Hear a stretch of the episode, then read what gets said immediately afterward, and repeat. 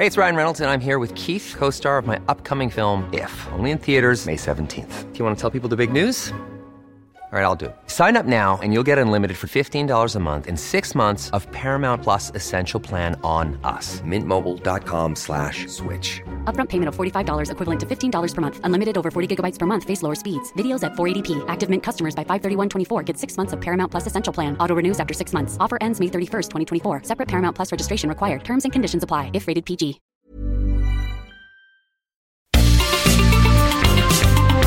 Heraldo Media Group presenta la información y el entretenimiento que usted necesita para estar enterado también en su descanso. Alejandro Sánchez y el informativo Heraldo fin de semana. Por el Heraldo Radio, con la H que sí suena y ahora también se escucha.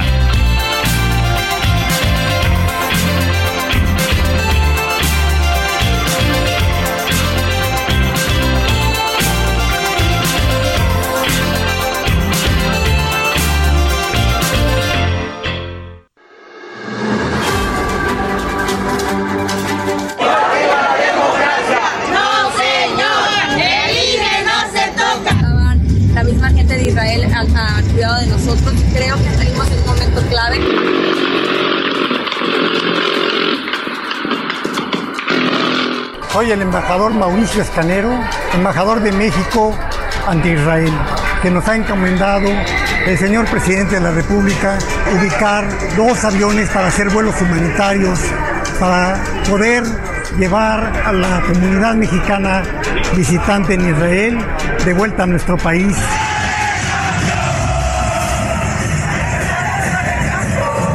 Hermanos y hermanas, Venezuela se suma a la ayuda humanitaria a la franja de Gaza. Totalmente seguridad garantizada. 100%. Por otro lado, Más que en Israel, por supuesto. Adelante. bueno, y es otra cosa. y están también eh, desinformando, hablando de que se van a quedar los trabajadores del Poder Judicial sin sus prestaciones. No, si el Poder Legislativo suspende, cancela esos fideicomisos, no se afecta en nada a los trabajadores. que lo que antes nos daban al- algo de para sembrar, para trabajar nuestras tierras, ahora es sembrando nomás caguamas, sembrando sembrando birrias. Entonces, eso no es no es vida para nosotros. Eso no es vida, López.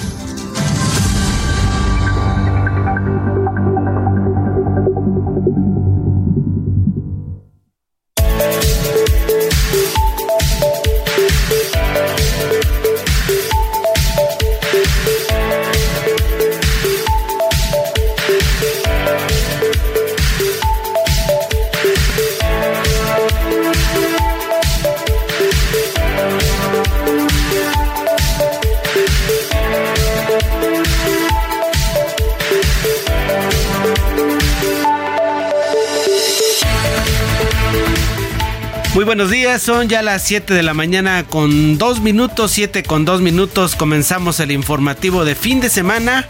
A nombre del titular Alejandro Sánchez, quien hoy está reposando porque anda un poco afectado de su salud.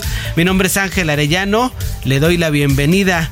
Como todos los fines de semana ya estamos listos, todo el equipo listo para informarle a usted que nos sintoniza en carretera, en su casa, despertándose, muchos, muchos lugares donde usted nos favorece con su preferencia y como todas las mañanas de fin de semana está Mónica Reyes, mi querida Mónica, ¿cómo estás? Buenos días. Buenos, buenos días, Ángel. ¿Qué tal, amigos? Kike Hernández, a todos ustedes, este gran equipo de trabajo que, que, bueno, cada fin de semana, como bien señalas, estamos llevando la información de una manera fácil, de una manera eh, en que usted diga, ay, sí me quedo atrapado en este informativo fin de semana. Y como bien señalas a nombre del titular de este espacio, Alex Sánchez, Mónica Reyes también les dice muy buenos días. Y antes de comenzar, yo les quiero decir en dónde estamos nosotros en las frecuencias, en 27 estados del país, en 49 ciudades, 62 frecuencias, así como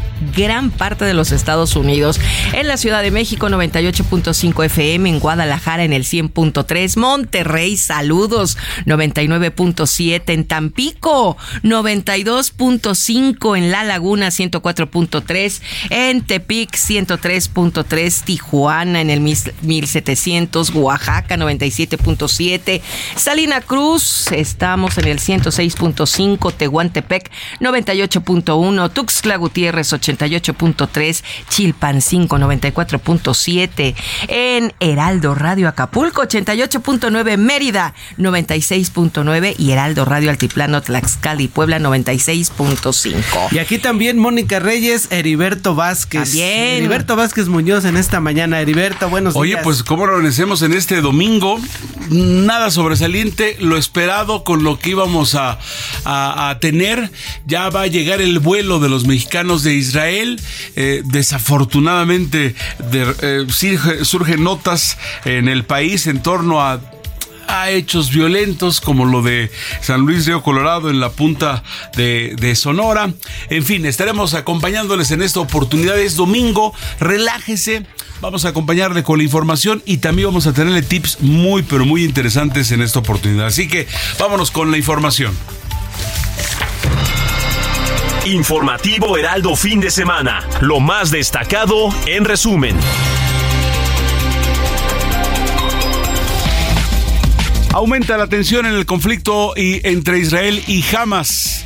Mientras autoridades palestinas informaron que ayer unas 300 personas murieron a causa de ataques israelíes.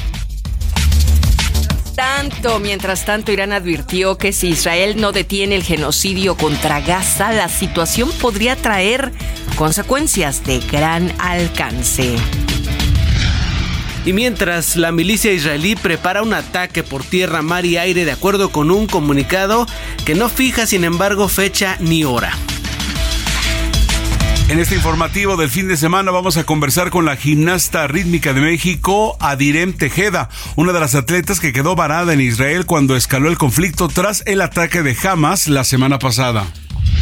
La Secretaría de Relaciones Exteriores informó esta madrugada que 158 mexicanos abordaron dos aviones de la Fuerza Aérea Mexicana en el aeropuerto Ben Gurion. Esto en Israel para volar a Madrid, en donde serán recibidos por el embajador y exgobernador de Sinaloa, Quirino Ordaz. La conferencia del episcopado mexicano condenó cualquier ataque terrorista en contra de civiles inocentes y pidió buscar una solución pacífica basada en el diálogo y en la justicia. Así evidentemente el panorama internacional que tiene en vilo al mundo. Vamos a las noticias en nuestro país. Siguen las renuncias de políticos que buscan una candidatura. Ayer el alcalde de Benito Juárez en la Ciudad de México, Santiago Taboada, anunció que dejará su cargo para buscar la jefatura de gobierno de la gran metrópoli capitalina mexicana. He dado resultados en mis encomiendas. He dado resultados en el trabajo político que he realizado en mi partido y con nuestros partidos aliados, con la sociedad civil y por supuesto con los vecinos de la ciudad. Quiero anunciar que dejaré la alcaldía para asumir de lleno esta aspiración. Quiero ser jefe de gobierno en el 2024. Y su compañera en la alianza Va por México, la alcaldesa de Cuauhtémoc con licencia, Sandra Cuevas, dijo que no importa quién sea el candidato, mantendrán la unidad con un objetivo claro. Escuchemos. Así como lo dijo mi compañero Santiago Tabuada, si no es él y le toca a alguien más, vamos a apoyar, vamos a trabajar en unidad, vamos a hacer un gran equipo para recuperar la Ciudad de México. El objetivo es claro, sacar a Morena en el 2024 y se va a cumplir. El presidente Andrés Manuel López Obrador anunció que el 22 de diciembre, tome nota, el próximo 22 de diciembre se va a inaugurar otra de sus obras insignias. Se trata del tren de- del istmo de Tehuantepec. Porque este tren no va a moverse a más de 80 kilómetros por hora. Vamos a hacer menos tiempo, vamos a competir con el autobús que sale de Salina Cruz a Coatzacoalcos o de Coatzacoalcos a Salina Cruz. Vamos a hacer el mismo tiempo o un poco menos. En tanto, la coordinadora nacional de los comités de defensa de la 4T, Claudia Sheinbaum, plantea un tope máximo de producción de petróleo para Pemex. El límite de explotación sería de 2 millones de barriles diarios. La virtual candidata del Frente Amplio por México a la presidencia de la República, Xochitl Galvez, designó a Enrique de la Madrid. Él es exsecretario de Turismo durante el sexenio pasado como responsable de las mesas de trabajo para construir el proyecto de gobierno del Frente rumbo a la elección del próximo año 2024. Autoridades de Puebla confirmaron la desaparición del activista ambiental Carlos Rodríguez Leal. Es integrante del Frente Ciudadano y Campesino en Defensa del Agua y la Tierra, así como los recursos naturales. Este hecho ocurrió la madrugada de ayer. Bueno, y en los deportes con goles de Irving Lozano, Y también de Uriel Antuna, México derrotó 2 por 0 a la selección de Ghana en juego amistoso disputado en Estados Unidos. Esto previo al encuentro del martes. Una, una difícil aduana. El eh, martes el Tri o el Ex-Tri, porque según Alex Lora hay que ubicar nada más cuando digamos Tri a su eh, grupo, más no al equipo tricolor. Se va a enfrentar a la durísima selección de Alemania. ¿Y qué sucedía mientras todos dormíamos? Mario Miranda nos tiene el reporte completo. ¿Cómo estás, mi querido Mario? Adelante, te escuchamos. Hola, ¿qué tal? Muy buenos días, Heriberto, Mónica, Ángel. Tenemos información de lo que ocurrió esta madrugada. Informarles a los amigos que aproximadamente a las una de la mañana, un joven el cual tenía 23 años fue ejecutado en la calle Mecánicos número 67, esto en la colonia Morelos. Se informó que el masculino esperaba a su novia que saliera de su domicilio cuando dos sujetos se le acercaron y le dispararon en al menos tres ocasiones para posteriormente escapar del lugar a bordo de una motocicleta. Paramédicos de la Cruz Roja acudieron al lugar para brindarle los primeros auxilios al joven, quien ya no contaba con signos vitales informó que el lugar fue acordonado por elementos de la Secretaría de Seguridad Ciudadana para que posteriormente personal de la Fiscalía realizara el peritaje debido y el levantamiento del joven muerto. También informarles que más tarde equipos de emergencia atendieron una volcadura en las calles de Rafael Castillo y Nicolás Bravo, esto en la colonia La Habana perteneciente a la alcaldía Cláhuac. En el lugar se encontraba lesionado un hombre de aproximadamente 30 años de edad, quien era el conductor del automóvil color azul. Paramédicos del Escuadrón de Rescate y Urgencias Médicas lo atendieron al masculino en el lugar quien presentaban lesiones en diferentes partes del cuerpo, por lo que fue trasladado a un hospital cercano. Elementos de la Secretaría de Seguridad Ciudadana retiraron el vehículo dañado con ayuda de una grúa. Mónica Heriberto Ángel, esto fue parte de lo sucedido esta madrugada. Estaremos al pendiente esta mañana, la cual se encuentra nublada en gran parte de la ciudad. Muchísimas gracias. Al ratito nos volvemos a comunicar contigo, mi querido Mario. Seguimos pendientes, buenos días. Sí. Muy bien, pues ya estamos informados de lo que pasa en la vialidad y ahora vamos a escuchar a Eduardo Marín, nuestro especialista en cine, para que nos diga qué es lo que hay que ver en este domingo para entretenernos. Cine con Eduardo Marín.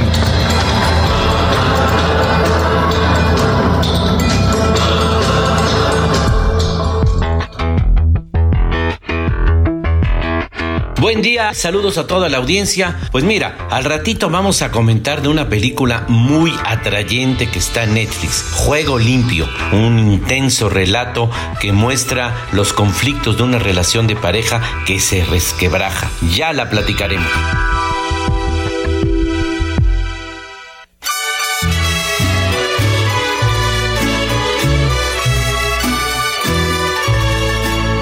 Estas son las mañanitas que cantaba el rey David. Bueno, ¿qué tenemos el día de hoy, Mónica Reyes, en este domingo, eh, eh, domingo 15 de octubre del año 2023 del capítulo de nuestras vidas? ¿Qué tenemos? Pues mira, ya DJ Kike nos puso la musiquita de fondo, que son las mañanitas tradicionales en este informativo de fin de semana. Y bueno, pues hoy vamos a correr a darle un abrazo a quien cumpleaños, por supuesto, a quien esté festejando acontecimientos acontecimientos muy importantes. ¿Sabes qué?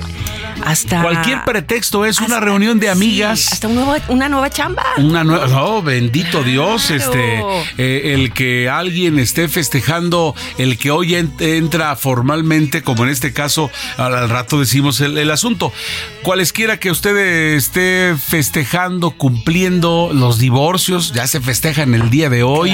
Este, también un abrazo muy, pero muy especial. Pero ¿qué tenemos en el santoral establecido comúnmente, mi Comúnmente, mira, tenemos hoy a Santa Teresa. Hoy es día de las Teresas. Hay muchas Teresas. Muchísimas Teresas, pero además, hoy no te voy a dar la lista esa de los nombres raros. Por favor, por favor. De, hace. Yo he pugnado en la radio desde el 86, me di cuenta de este asunto, dije, ya no los digan. No, ya no nos llamamos así. Ya habrá uno que otro, pero pues ya extintos. Severo, que también es un nombre muy común. Magdalena, no se diga también. Gonzalo, nuestros Gonzalos. Y finalmente, Narciso. Narciso, ah, perfecto. Están pasables, por Supuesto, por bueno, ¿te parece si vamos a escuchar la historia de Santa Teresa? Porque siempre es importante recordar de dónde, qué hizo y demás.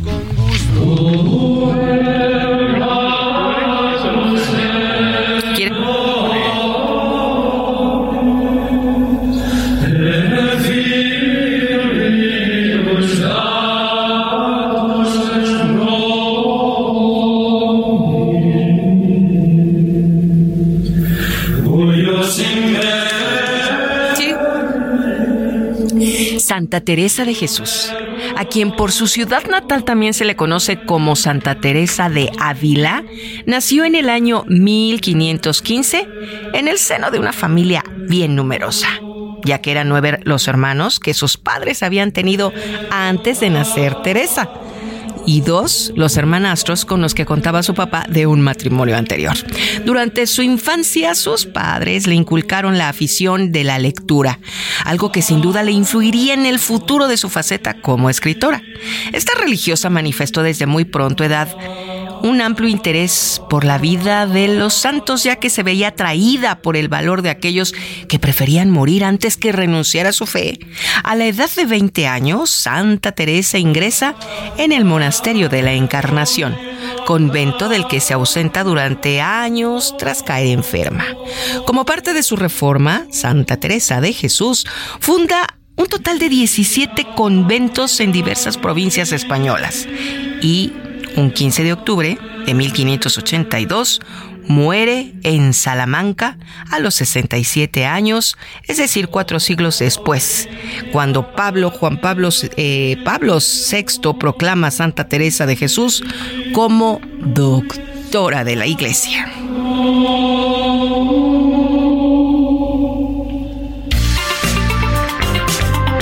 Informativo fin de semana también está en Twitter. Síguenos en arroba fin de semana HMX.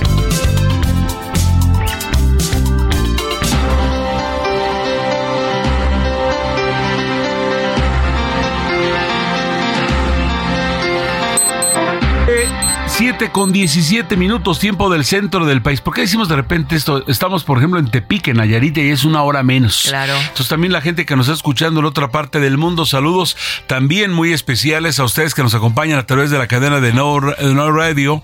En, eh, no Media Radio. Media Radio, exacto. No Media Radio. Estamos en Florida, estamos en Texas, estamos en Illinois. Saludos de verdad. Gracias por escucharnos en esos tres estados de los Estados Unidos. En este esta oportunidad en este domingo. Y ahora que estamos repasando Mónica Reyes y su servidor el Santoral, pues resulta que también es, hay días internacionales, también ya, ya es una locura de días internacionales. Al rato también tenemos que hacer una día, una, una depuración, pero hay uno muy, muy bonito, el Día Internacional de las Mujeres Rurales. Día Internacional de las Mujeres Rurales. Y es que la ONU estableció este día eh, de las mujeres rurales con el objetivo de reconocer a ellas por su contribución en el desarrollo rural y agrícola, la erradicación de la pobreza y la mejora en la seguridad eh, alimentaria. En la declaración inicial, la organización hace un llamamiento a los Estados miembros a mejorar la condición de las mujeres rurales, prestando atención a sus necesidades y también para empoderarlas en el ámbito social, económico y político. Y vaya, Mónica, que sin esto nos hace mucha falta. O sea, de repente creemos que el estar en una gran ciudad sería el objetivo principal. Hay gente que que afortunadamente sigue produciendo para los que vivimos en las ciudades, es donde nosotros comemos y en ocasiones, y es, una, es un gran pendiente del país, aquí que se dice empoderarlas en el ámbito social, económico y político, pues tú, tú y yo recordamos casos en los cuales eh, eh, pues una mujer fue eh, llevada a, a, una candidatura, ganó y por las costumbres y el usos y costumbres, pues no pudo llevar la jefatura o la presidencia municipal de un sitio ya en el sureste mexicano. Todavía hace mucha falta, pero yo creo que es importante que la Recordar reconozcamos. este día, sí. Día Internacional de las Mujeres Rurales, de lo cual realmente no tenía yo en mente. Y un abrazo hasta donde se encuentren, porque seguramente nos escuchan aquellas personas que apoyan este tipo de trabajos. También te voy a decir, yo creo que no te va a gustar mucho este día ¿Cuál? mundial, el del lavado de manos. No, sí, ¿Sí te no, gusta? sí, sí me gusta. Porque ya ves que para todo a ver, día. yo soy el mexicano de los raros que me como un taco, que soy un taquero profesional, pero siempre pienso, no antes del COVID, no agarro el refresco. O sea, tú comes los tacos, todo mundo se lava las manos. Vienen los tacos, está comiéndose los tacos y está acompañándolo con el refresco que tú crees que está limpio, pues la- no, y después vuelves a meter la mano en el Sí, taco. No, sí, yo sí, sí, agarro sí, con mi sí. servilletita, así que yo soy de la gente. Oye, ¿te vas a las manos, manos? Sí, sí, me voy a lavar las manos. Ay, Me encanta este día eh, mundial de lavado de manos. ¿Cuál es el objetivo? Fíjate que es procurar que en todo el mundo, muy importante, la práctica de la higiene de las manos sea algo regular. Así podemos evitar la propagación, exactamente como estás platicando, de enfermedades que atacan principalmente, ¿sabes qué? Nuestro cerebro, el sistema digestivo y que puede terminar comprometiendo otras partes de nuestro organismo. Entonces, es básico esta higiene de manos. Eh, El asunto es acostumbrarnos. Creo que en la pandemia eh, se, se vino mucho más, se vino mucho más que no. Era que no era una cosa que ah como No, sea, o sea, de verdad que hay que tener respeto. Y fíjate que me, me está recordando este Quique que hubo una campaña porque de repente también ah te lavaste las manos y te decían lávatelas bien, como cuando vemos a un médico, o sea, Ah, cuando vemos un es médico que va a abrirle un cuerpo, Sí, etcétera, ves, ves la dedicación que hace dedo Cada por dedo. dedo, cosas de esas. Vamos a recordar esto. A ver. Estas son las mañanitas que cantaba el rey David. A los muchachos bonitos se las cantamos así. Despierta, mi bien, despierta. Mira que ya amaneció. Entonces decía. es en serio. A ver, esto es en serio, Mónica, es en serio. Decía el doctor Gatel de las de las cosas que, que- que- que ciertamente donde no, donde nos dio la información fidedigna, que, que eso es lo que debería de dudar, de durar, porque de repente ahí por encimita y vámonos, Es ¿no? Por- correcto, sí. no, no, no, o sea, Darte o sea, tu tiempo. Es un ritual lavarse las Pero manos. no, y, ¿eh? que, que tú, que tú eh, pensaras todo esto, este, que interpretaras esto y que te tardaras lo que decía el, el- el La- doctor Gatel. Este, a ver, es el tiempo. Suéltala y empiezas a lavarte las manos. A A ver, usted venga. ponga, venga, venga. A ver, eh, la vamos Estas a son las mañanitas que cantaba el rey David. A los muchachos los bonitos se las cantamos así. Despierta, mi bien, despierta. Mira que ya amaneció. palmas entre los dedos, una No, me manita a la faltó. otra. Sí, Me yo faltó creo que sí. estrofa. Yo creo que yo creo que debes de ponerlo más lento, ¿no? así como de repente al presidente se le pone más rápido en el caso de esto de López Gatel, un poquito más lento. Es que dice que es es reconocido y en efecto vaya que se, se le es reconocido a nivel nacional.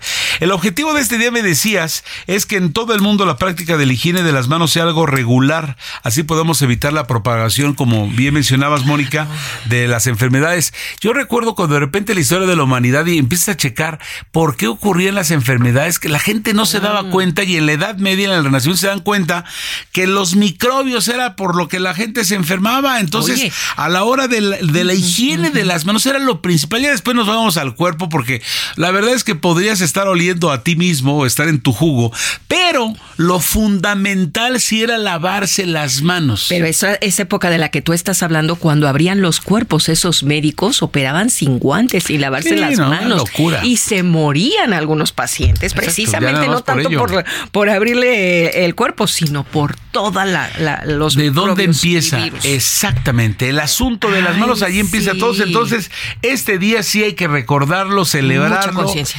El 15 de octubre, Día Mundial del Lavado, de, manos. Y ahora vamos a otra, otra, otra que también que tiene que ver esto, pues, eh, con la, La concepción de una, de una mujer. Claro, y que el papá pone su granito de arena. El 15 de octubre es el Día Mundial de la Concienciación sobre la muerte gestacional, perinatal y neonatal.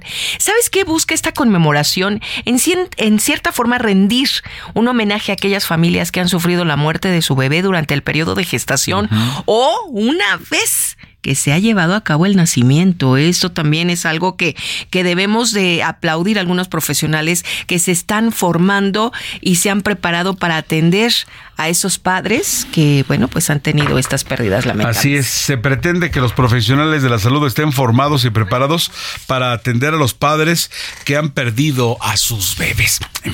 Vamos a ir a una pausa, si nos permiten, después platicar de, de que después de 32 años se pudo apreciar un eclipse solar. ¿Cómo le fue a usted de eclipse solar? La verdad, en la capital del país casi no se sintió, pero en la península de Yucatán todo un acontecimiento. Vamos de regreso, si me permites, mi Moni, estamos de regreso en este informativo fin de semana a través de la señal del Heraldo Radio de costa a costa y de frontera a frontera.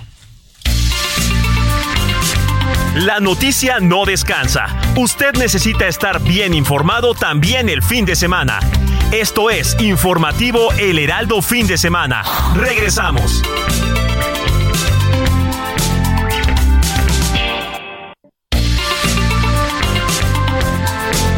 Siga en sintonía con la noticia. Alejandro Sánchez y el informativo Heraldo Fin de Semana. Continuamos.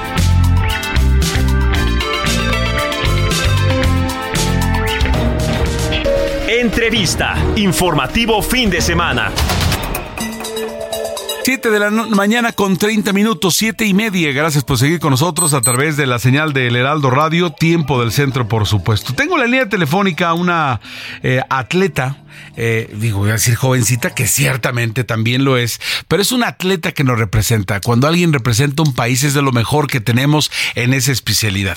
Y hoy tenemos en la línea a Adirem Tejada, ella es gimnasta del equipo mexicano de gimnasia rítmica, con una peculiaridad, estaba ella entrenando allá en Israel cuando empezó el conflicto y vimos dos videos de ellos, de todo este equipo de, de- de jóvenes, donde eh, decían aquí estamos, ayúdenos y después dando las gracias porque fueron de los primeros que llegaron a territorio nacional. A- a- la tenemos en la línea telefónica. Adirem, me da mucho gusto saludarte e infinitamente agradecido que nos tomes la llamada. Hola, muchas gracias a ustedes. ¿Cuántos años tienes, eh? 21. 21, 21, qué maravilla. Oye, platícanos de tu experiencia en Israel. ¿Qué estabas haciendo con preparación para los juegos, eh, estos juegos que ya están a punto de arrancar en, en Chile, los Juegos Panamericanos, ¿no? Sí. Pues nosotros nos encontrábamos en Israel en un campeonato de pero de campamento Sí. y nos encontrábamos ahí porque actualmente las de Israel son las actuales campeonas del mundo. Entonces decidimos ir para que aprendamos de ellas. Claro, hay que rozarse siempre con los mejores. Muy bien el objetivo y nadie se iba a imaginar lo que iba a pasar. Y después cuéntanos, por favor, Adirem. Pues eh, nosotras estábamos entrenando y en la mañana a nosotras no se nos informó nada. En la tarde ya nos dijeron cómo estaba la situación y nos explicaron las medidas que teníamos que tomar, dónde se ubicaban los buques y pues cómo iba a sonar la alerta. Oye, ¿en qué ciudad estabas eh, ustedes y todo este equipo, equipo mexicano de gimnasia rítmica? Nos encontrábamos en Netania. Netania, muy bien.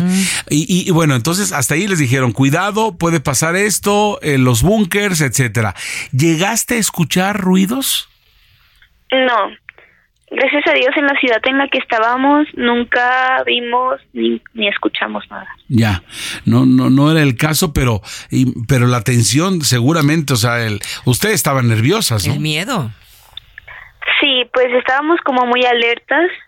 Seguíamos entrenando, pero pues igual tienes como el miedo de escuchar cualquier cosa. En cualquier momento. Claro, que la, la, la, gente, los, los, los locales, creo que ellos sí estaban conscientes de la situación y de lo que podía venir, ¿no? Sí, la verdad es que las entrenadoras israelíes sí estaban como muy tensas y como muy al pendiente, dando vueltas a cada rato, viendo lo que pasaba. ¿Cuántas, cuántas son las integrantes de este equipo mexicano de gimnasia rítmica? Estábamos en Israel cinco, la entrenadora y la fisioterapeuta. Había, Adirem, había otros equipos eh, también practicando y aprendiendo de otros países. No, solo estábamos nosotras. Ah, las mexicanas. ¿Y qué, y qué fue? ¿Cómo fue que les dijeron, mira, la situación está así, exactamente qué palabras utilizaron? Así, oye, eh, nos están atacando, hay guerra, o qué fue lo que les dijeron? Pues nos dijeron que había un conflicto en la franja de Gaza, pero que estaba avanzando un poco y en cualquier momento pues podía llegar a Tel, a Tel Aviv. Oye, cuando les dijeron de, de los búnkers, ¿fueron o saben que hay que caminar por estas calles, etcétera, y hay que meterse aquí, etcétera? O sea, ¿tú los conociste? El que estaba en el gimnasio, no. Solo nos explicaron y nos dijeron dónde estaba.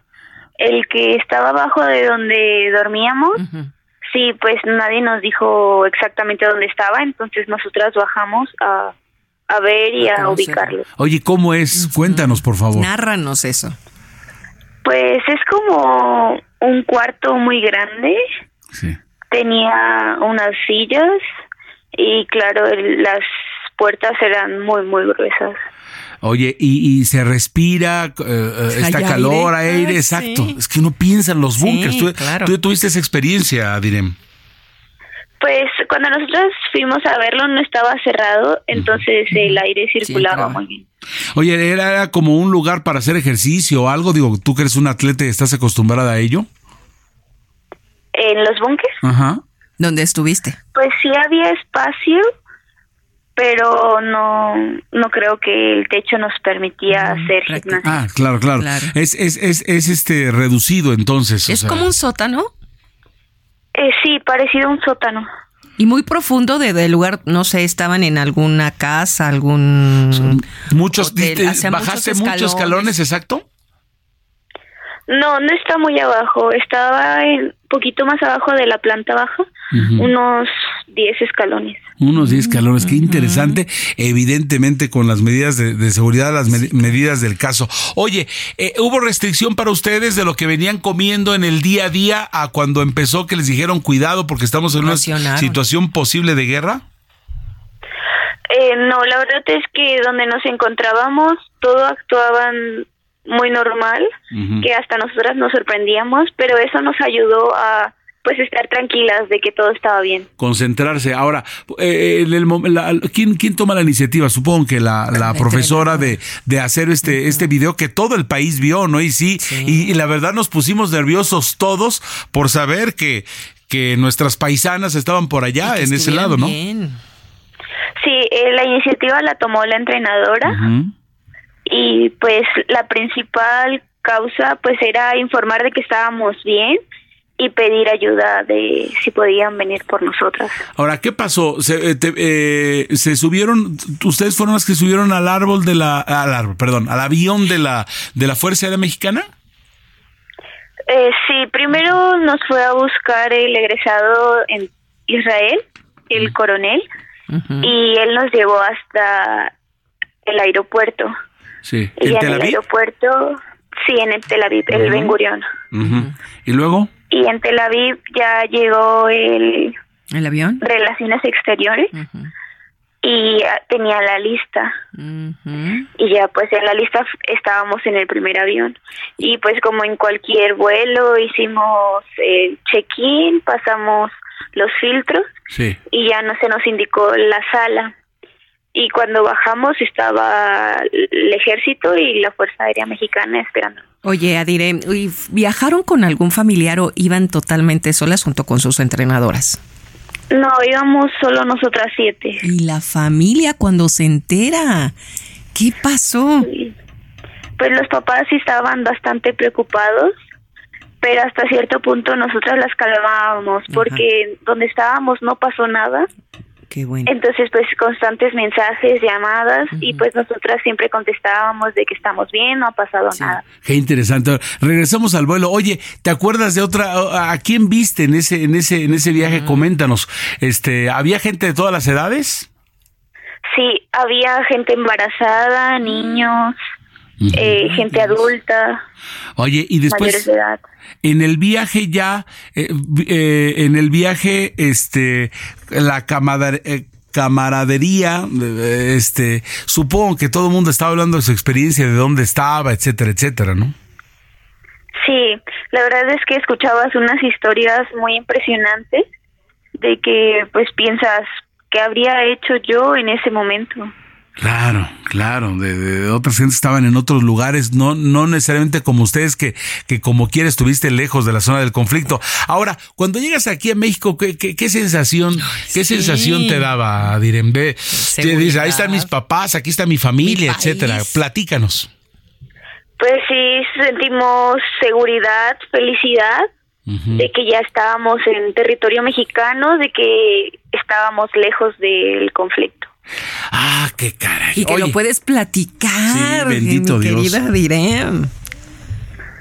Sí, la verdad es que es una experiencia que no me gustaría volver a vivir, pero pues de todo se aprende. Claro. Oye, ¿qué llegaste a comer? ¿Qué fue lo primero mexicano que llegaste a comer cuando estabas aquí ya con los tuyos?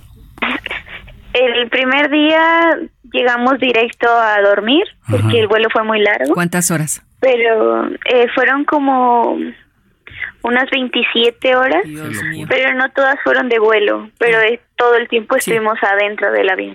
Ajá, ok. ¿Y llegaste a dormir y luego?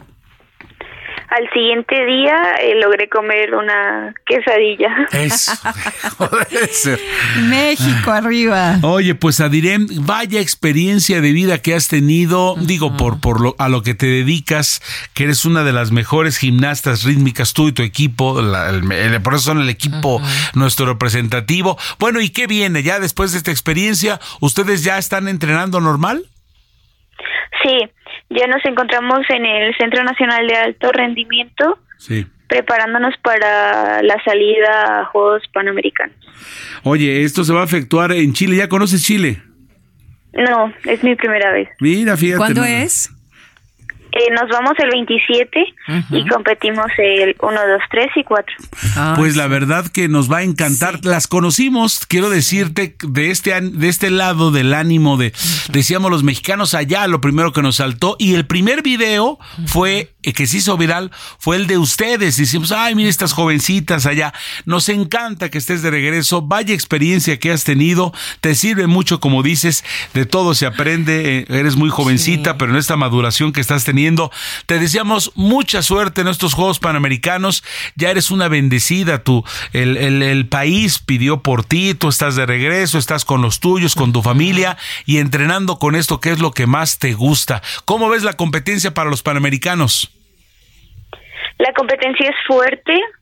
Hay muchos países que tienen un nivel muy alto, pero sin duda vamos a estar en la pelea de los primeros lugares. Eso, es todo, mi Danos los nombres, danos los nombres de tus compañeras y de tu entrenadora, por favor. Buena vibra. La entrenadora es Blajaita Aguilar y mis compañeras son Sofía Flores, Kimberly Salazar, Julia Gutiérrez, y Dalia Alcocer. Pues estaremos muy al pendientes de su participación y Dios mediante que te traigas por allí una medalla de estos Juegos Panamericanos, que es la antesala ya a los Juegos Olímpicos el próximo año en París, donde nos encantaría que fueras a la ciudad, a la, capital francesa, a representarnos. Te agradecemos infinitamente a, a, Direm Tejeda, gimnasta del equipo mexicano de gimnasia rítmica, que llegó, que está de regreso en Israel. Gracias por despertarte tan temprano para platicarle a los amigos de todo el país de esta experiencia. Nos encanta escucharte con ese ánimo, ese entusiasmo y, Dios quiera que, que de, aquí en adelante solo te preocupes por ir por muchas medallas para el país. Muchas gracias a ustedes por la invitación. Un abrazo. Gracias, qué linda, qué, qué amable. 7:43 tiempo del centro del país. Sintonía con los estados en el informativo fin de semana.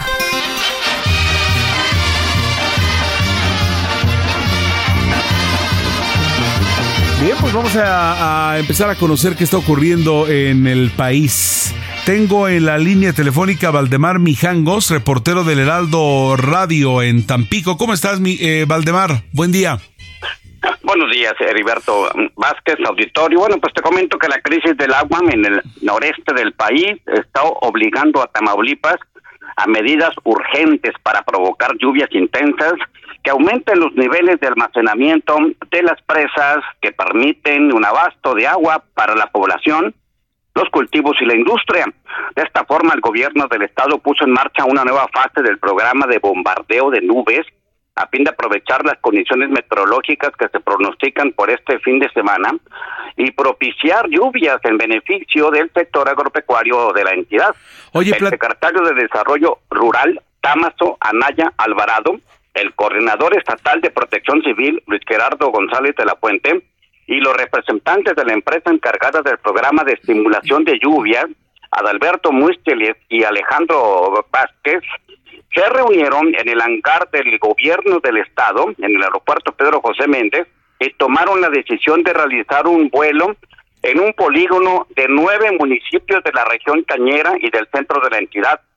Este avión, bautizado como Claro, realizó un vuelo de 90 minutos buscando propiciar lluvias en beneficio de una superficie superior a las 946 el vuelo comprendió los municipios de Yera, Gómez Farías, Ticotenca, El Mante, Antiguo Morelos, Villagrán, Hidalgo, Güemes y Victoria, y busca generar lluvias que favorezcan el almacenamiento en las presas Pedro José Méndez, Vicente Guerrero, Emilio Portes Gil y Ramiro Caballero. Ahora bien, ¿cuál es el alcance de esta crisis hídrica en Tamaulipas? Pues bien, un total de 28 municipios de los 43 de la entidad se encuentran en rojo en cuanto a semáforo del agua. Esto según un informe emitido por el periódico oficial del Estado. Entre los municipios están la capital Victoria, Matamoros, Reynosa, Nuevo Laredo, Tampico, Altamira, Ciudad Madero, Aldama, González. Según el periódico oficial del Estado, hasta el pasado día 3 de octubre, ningún municipio del Estado pudo ser colocado en semáforo verde. Además, agregan 15 entidades más del país se encuentran en amarillo. De ese tamaño es la crisis del agua. Más del 50% de los municipios de Tamaulipas están en serios problemas por la sequía del presente año. Por otra parte, te comento, el titular de la Unidad de Inteligencia Financiera y Económica, Raúl Hernández Chavarría, presentó tres denuncias contra ex servidores públicos de la Administración Estatal que encabezó Francisco García Cabeza de Vaca por actos de corrupción y daño patrimonial al Estado, el cual podría ascender a varios millones de pesos.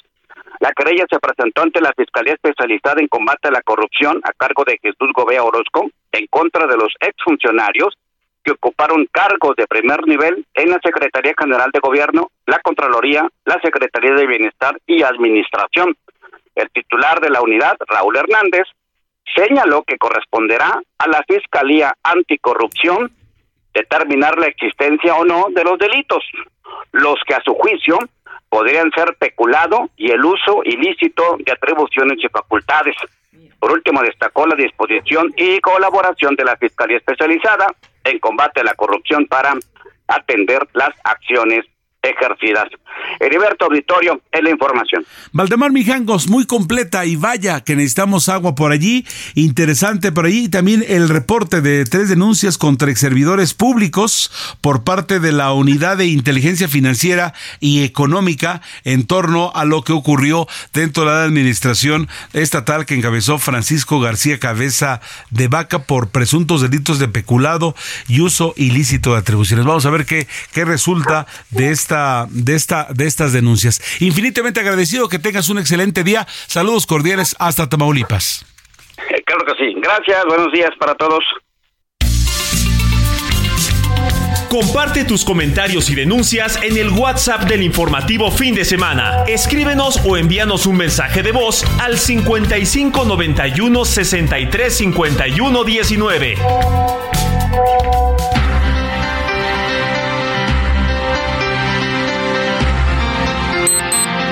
Más información para ustedes en este informativo de fin de semana.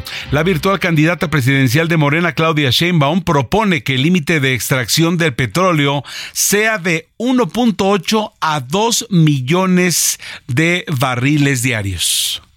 Hola. Les saludo con gusto y les informo que el tope máximo de extracción de petróleo a cargo de Pemex fue planteado por la Coordinadora Nacional de los Comités de Defensa de la Cuarta Transformación, Claudia Sheinbaum.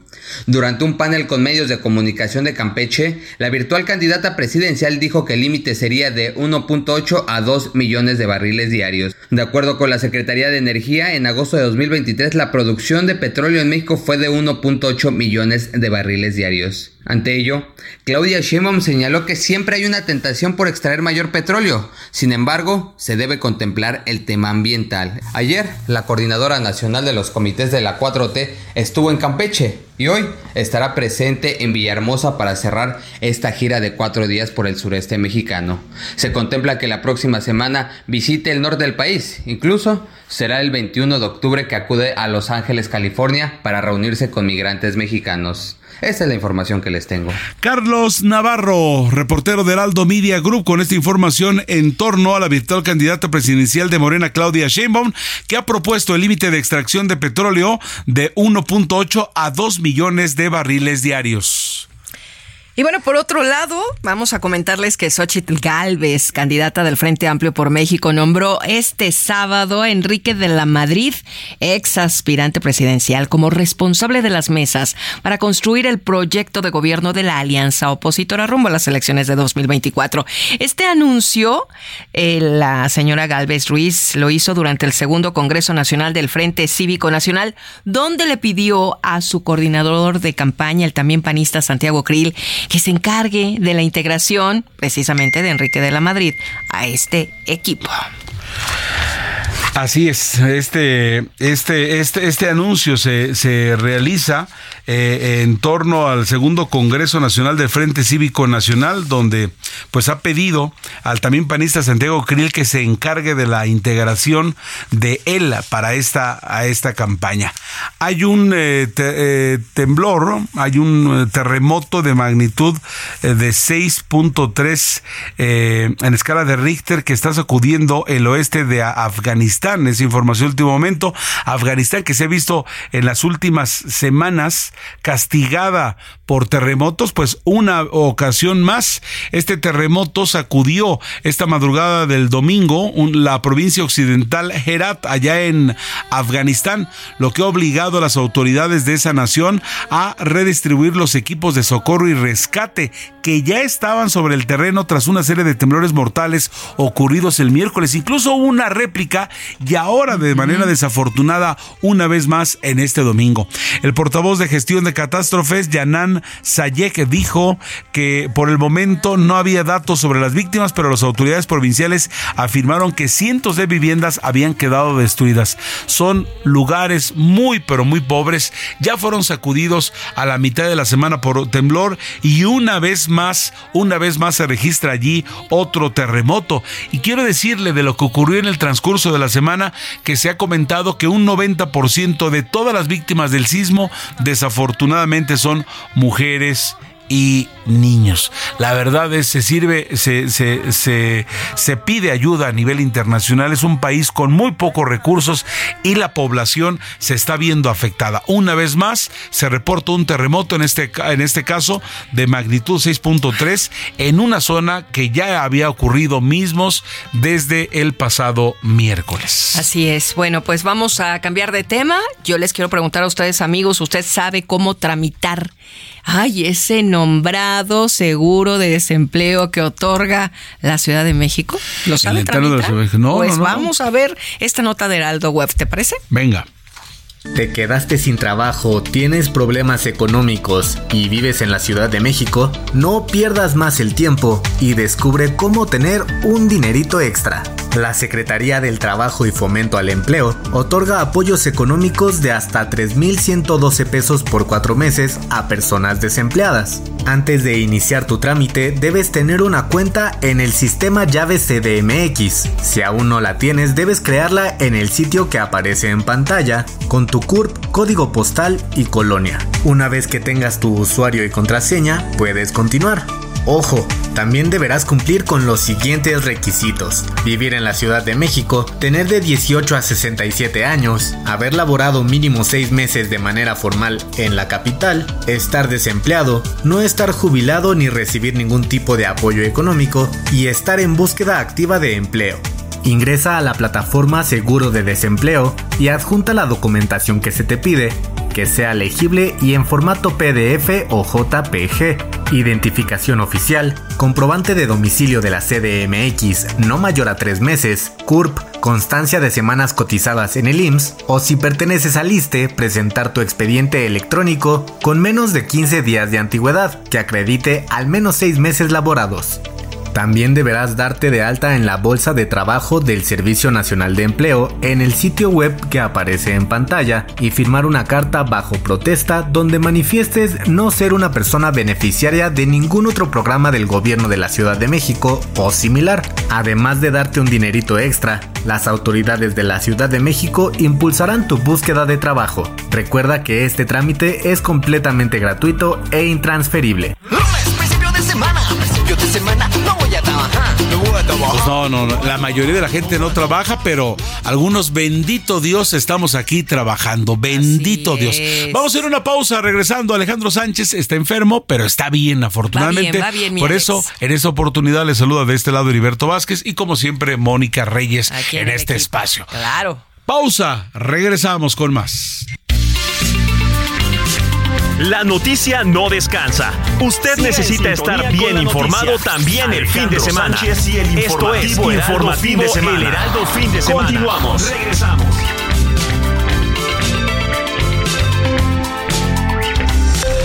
Esto es Noticias a la Hora. Heraldo Radio le informa.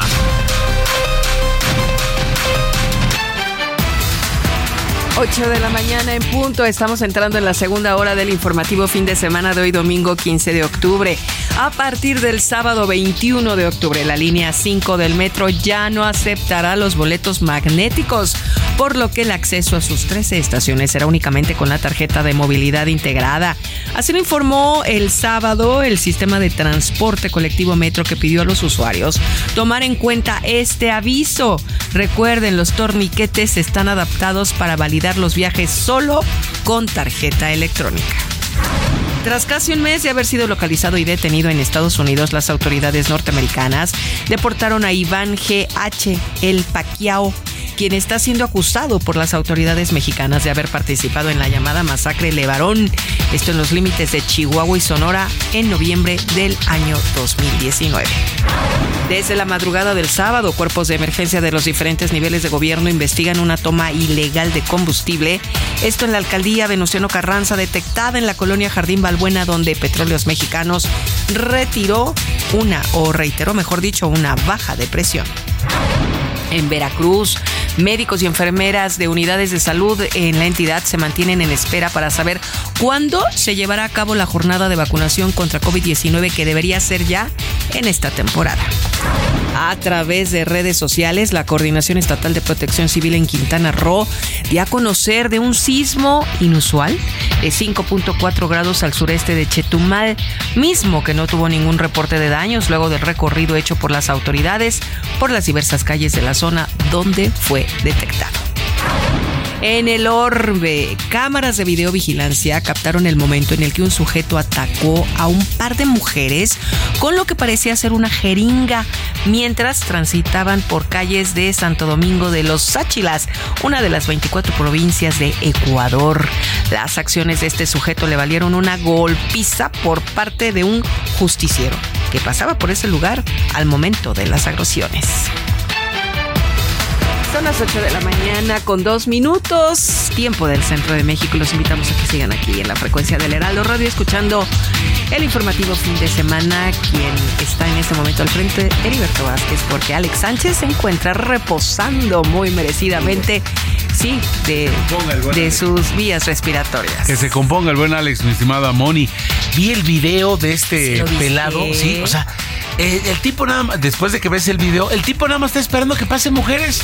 A una la, maga y la, la, jeringa, la jeringa, otra, etcétera. Y bueno, no debería de ser, ¿no? Pero el asunto te, da gusto cuando un hombre le pone una paliza, por lo menos le, quita todo y le, y, le dice en torno, en torno a ello. Son las 8 ya con 3 minutos, 8 con 3. Esto fue Noticias a la Hora. Siga informado, un servicio de Heraldo Media Group. Entrevista, informativo fin de semana. Hace ocho días eh, el mundo se estremeció porque eh, inició un conflicto que, nos sorprende a todos. Tengo en la línea telefónica, agradezco mucho que nos tome la llamada a Ronnie Kaplan. Él es mayor israelí, portavoz en reserva de las Fuerzas de Defensa de Israel para la prensa hispanoparlante. Y le agradecemos mucho que nos tome la llamada para que los amigos del Heraldo Radio a nivel nacional y a los que nos escuchan en los Estados Unidos también se enteren de lo que ha ocurrido hasta el momento. Mayor, ¿cómo está? Eh, buenos, eh, buenos días aquí en México. Bueno. Mayor Ronnie, ¿cómo está usted? Buenos días. Hola, Heriberto, ¿cómo está? Lo escucho lejos. Perfecto. Pero allí estamos. Aquí ah, voy a, voy a intentar que todavía nos tengamos mayor comunicación. ¿Sí me escucha aquí? ¿Ya me toma? Él está en la calle, ¿verdad? Me mencionan y ustedes lo saben, la, la, de repente la comunicación es un poco difícil, pero ya hemos hecho algunos ajustes. Ahí está, Mayor, ahora sí me, me toma. Ahora sí, Heriberto, ¿verdad? Sí, por supuesto, estoy para servirle. Muchas gracias. Oiga, Mayor, pues eh, hace ocho días decíamos que, que el mundo se conmocionó eh, eh, de una, de una barbarie que, que, que, ustedes sufrieron en territorio israelí y la verdad, a ocho días del mismo, esta matanza que es de verdad reprobable a todas luces, pues todavía nos tiene muy, pero muy alterados. ¿Qué fue lo que ocurrió por allá? Mira, Heriberto, nosotros estamos ahora en la zona sur, en los kibutzim, donde fue la matanza. Ingresaron por la valla de la eh, que, es el límite entre Israel y la franja de Gaza. Ingresaron miles de terroristas con la intención de asesinar civiles en un plan operativo claro. Y lo que hicieron fue asesinar a más de 1.400 civiles, hombres, mujeres, niños, niñas, mujeres que fueron, eh, fueron primero, primero fueron violadas, luego masacradas, luego asesinadas, luego se les cortó la cabeza el islámico.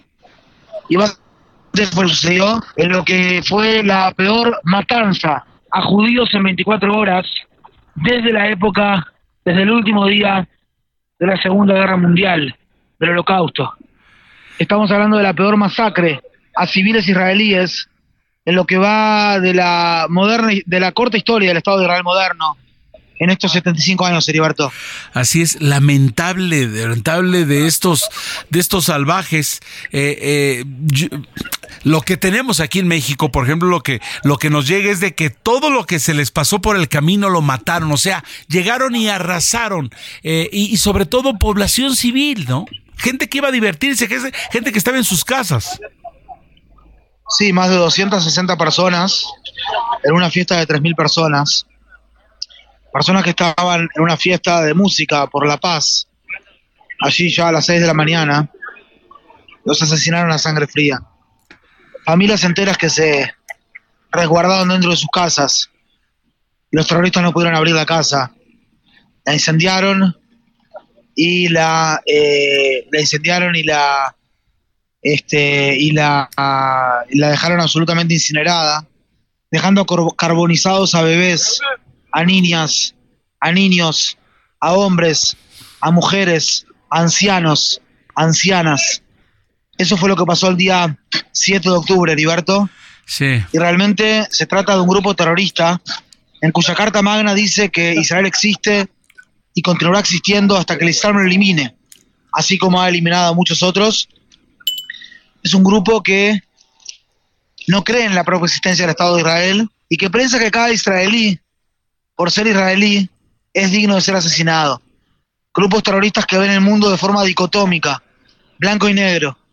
Ellos son los hijos de la luz. Nosotros somos los herejes. Podemos vivir acá en la tierra de Israel, podemos vivir, pero no con una soberanía, no como un país democrático, sino por debajo de ellos. Judíos y cristianos, en su teología, pueden vivir, pero como ciudadanos tipo Dimi o Dami, donde tenemos que estar por debajo de ellos y el propio, la propia existencia del Estado de Israel moderno, la propia existencia del Estado de Israel como un Estado judío democrático, para ellos no es más que una aberración teológica. Heriberto. No, pues lamentable, ya desde que sus fundamentos tiene como objetivo y ver mal a otra nación, a otro pueblo, pues de ahí estamos hablando de, definitivamente de extremistas eh, que, son, son fundamentalistas que solo buscan eh, implantar el terror. Hay una frase por allí que dice que el que quiere paz debe prepararse para la guerra desafortunadamente eh, esto es lo que tienen que hacer los israelíes, ¿no? Sí, efectivamente, porque hay que buscar la estabilidad, buscamos la paz, la estábamos casi encontrando con un país tan importante como lo es eh, el país más grande aquí de la zona, Arabia Saudita. Y en el marco de esa búsqueda de paz, el grupo terrorista, apuntalado, financiado, apoyado por un Estado terrorista como lo es el iraní, decidió atacar Israel. Lo decidió atacar en este momento porque si hubiese paz en el Medio Oriente, ellos no tendrían razón de ser. Si hubiese paz en el Medio Oriente, no tendrían ya cómo definirse, porque se definen como anti el otro, se definen como anti-Israel. Decía una primera ministra israelí hace unas décadas que aquí va a haber paz cuando ellos amen a sus hijos más que lo que odian a los nuestros, Heriberto. Así es, desafortunadamente, bien lo mencionas, digo, para la gente que no estaba enterada, Israel y Arabia Saudita al más alto nivel estaban teniendo conversaciones y es evidente que una estabilidad, un status quo de respeto no le conviene a los extremistas que, que quieren estar y además por la cuestión, fíjate nada más qué terrible, de financiamiento, de dinero.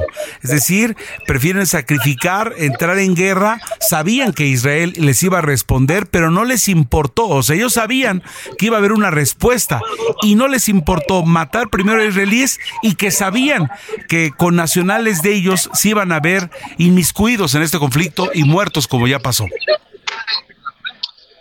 Así es, muchas veces eh, se dice no, porque Israel tiene un ejército fuerte, y porque Israel esto, porque Israel lo otro. En esta vez quedó a las claras, más que nunca, que si Israel no tuviese un ejército fuerte, que si Israel dejase las armas, pondría en peligro su existencia. Mientras que si los grupos terroristas dejasen las armas, si los grupos terroristas dejasen el camino de terror, rápidamente habría estabilidad y paz en esta zona, Heriberto. Pues sí, de manera desafortunada. Ahora, ¿qué viene? Porque también el mundo está en zozobra eh, mayor en relación a las palabras del primer ministro que dice esto apenas comienza. Y evidentemente por, porque es dolor, es sufrimiento, es vida de seres humanos. Mira, nosotros estamos atacando la franja de Gaza con el objetivo de eliminar jamás. Nosotros queremos eh, erradicar el poderío militar del Hamas para que nunca más puedan hacer lo que hicieron, para que nunca más no puedan solamente no tirar 5.000 o 6.000 cohetes como han tirado los últimos ocho días, que no puedan tirar tampoco 3.000, ni tampoco 2.000, ni tampoco 1.000, ni tampoco 100, ni tampoco un cohete. Ese es nuestro objetivo, Heriberto. Para hacerlo, intentamos de maximizar el daño a los terroristas involucrados en el conflicto y minimizar el daño a los civiles no involucrados en el conflicto.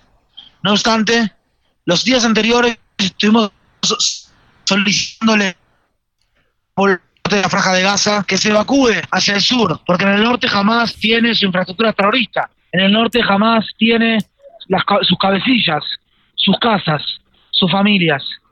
Y básicamente eh, le hemos tirado cientos de miles de panfletos por, el aire, solicitando en el árabe que se evacúen. Hemos llamado por teléfono a cientos de miles de personas. Hemos enviado por este por eh, eh, por teléfono. Esta es la motivación de los soldados acá atrás que están cantando. Este hemos también lanzado, como le digo, por redes sociales, mensajes, etcétera. Y básicamente, ¿qué es lo que hizo el Hamas? El Hamas le ordena a su población que no se evacúe. La población de todas maneras se comenzó a evacuar. ¿Qué es lo que hizo Hamas? Puso obstáculos en las calles, en la ruta Salah Hadin, para que la población quede casi casi que atrapada y jamás no pueda ser eh, eh, bombardeado, atacado.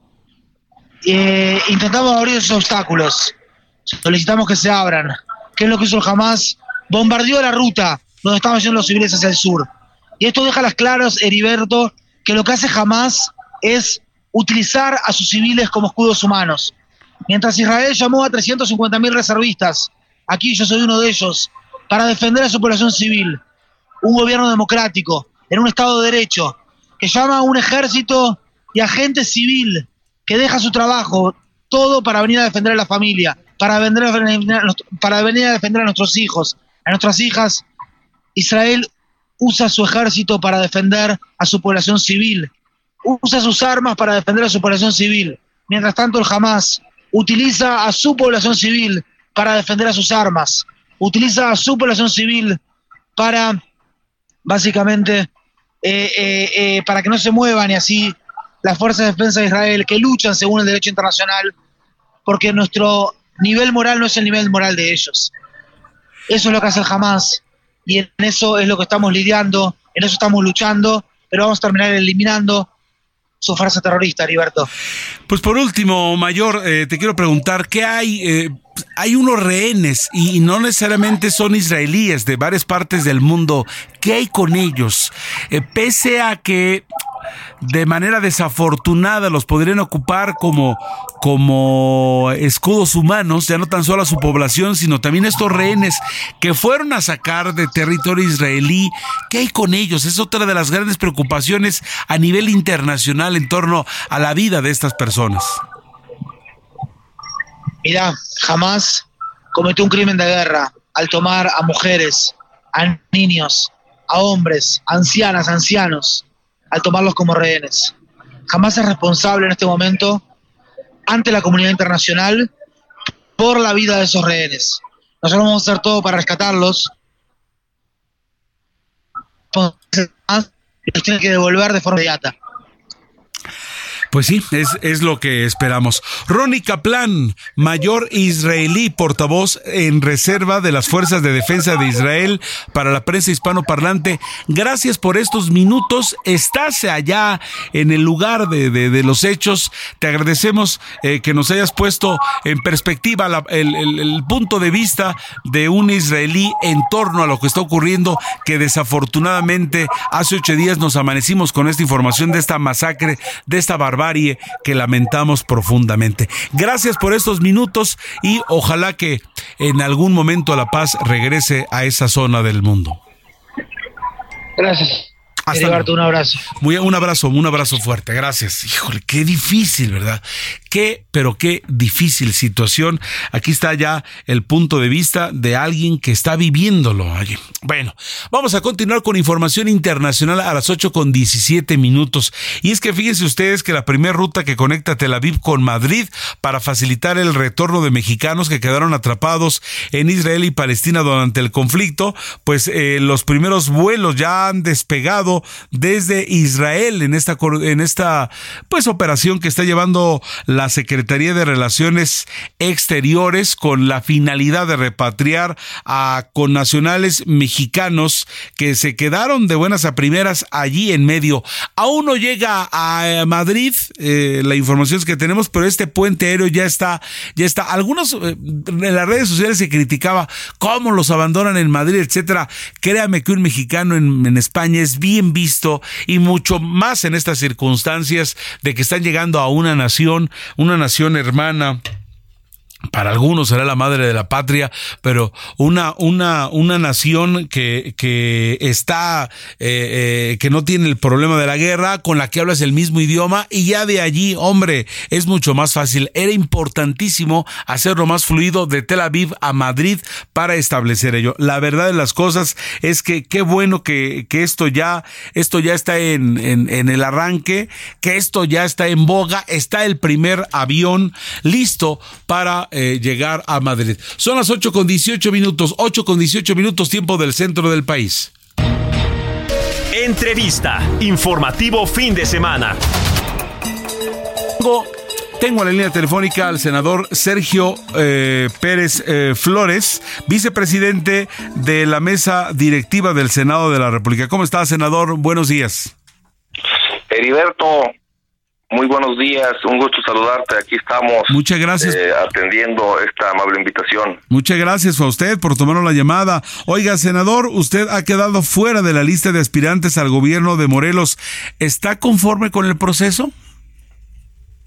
Mira, fíjate que qué bueno, es muy importante esta reflexión en este momento, Heriberto. Efectivamente, como lo mencionas, no fui tomado en cuenta, yo estaba participando eh, y yo he venido haciendo un, un señalamiento muy, muy importante. eh, que es una crítica además constructiva de nos, hacia nuestro movimiento en el sentido de que debemos de tener mucho cuidado, Heriberto, mucho cuidado de que no se hagan unos procesos eh, dispendiosos, de que no se hagan unos recorridos, unos trabajos dispendiosos, eh, hay que recordar los que estamos en el movimiento y lo comento porque nuestro movimiento Morena eh, seguramente va a continuar teniendo una gran incidencia en la toma de decisiones públicas. Sí, sí. Para los que simpatizamos y también para los que no simpatizamos estar muy pendientes de lo que está pasando porque por supuesto que va a tener incidencia en todo el país y Morelos, mi estado, no es la excepción.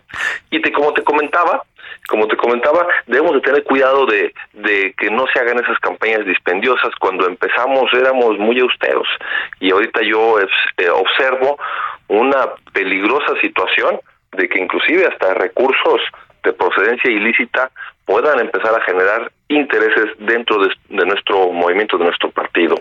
En ese sentido sería mi primera reflexión, Heriberto. Sí. Lamentable si esto ocurriera y hay que estar bien al pendientes porque definitivamente pues no, no queremos, simplemente digo, quienes estamos fuera de, de cualquier movimiento ciudadano de a pie, pues se establecerá o, o que, que, quisiera que se hiciera esto con la mayor transparencia y que, donde no fuerzas y mucho menos de delincuencia organizada o crimen organizado intervengan o puedan intervenir o tener acceso a influir en, en, resultados. Y senador, perdone por la insistencia, pero no es grato quedarse fuera de una lista. ¿Usted está conforme no, con el proceso?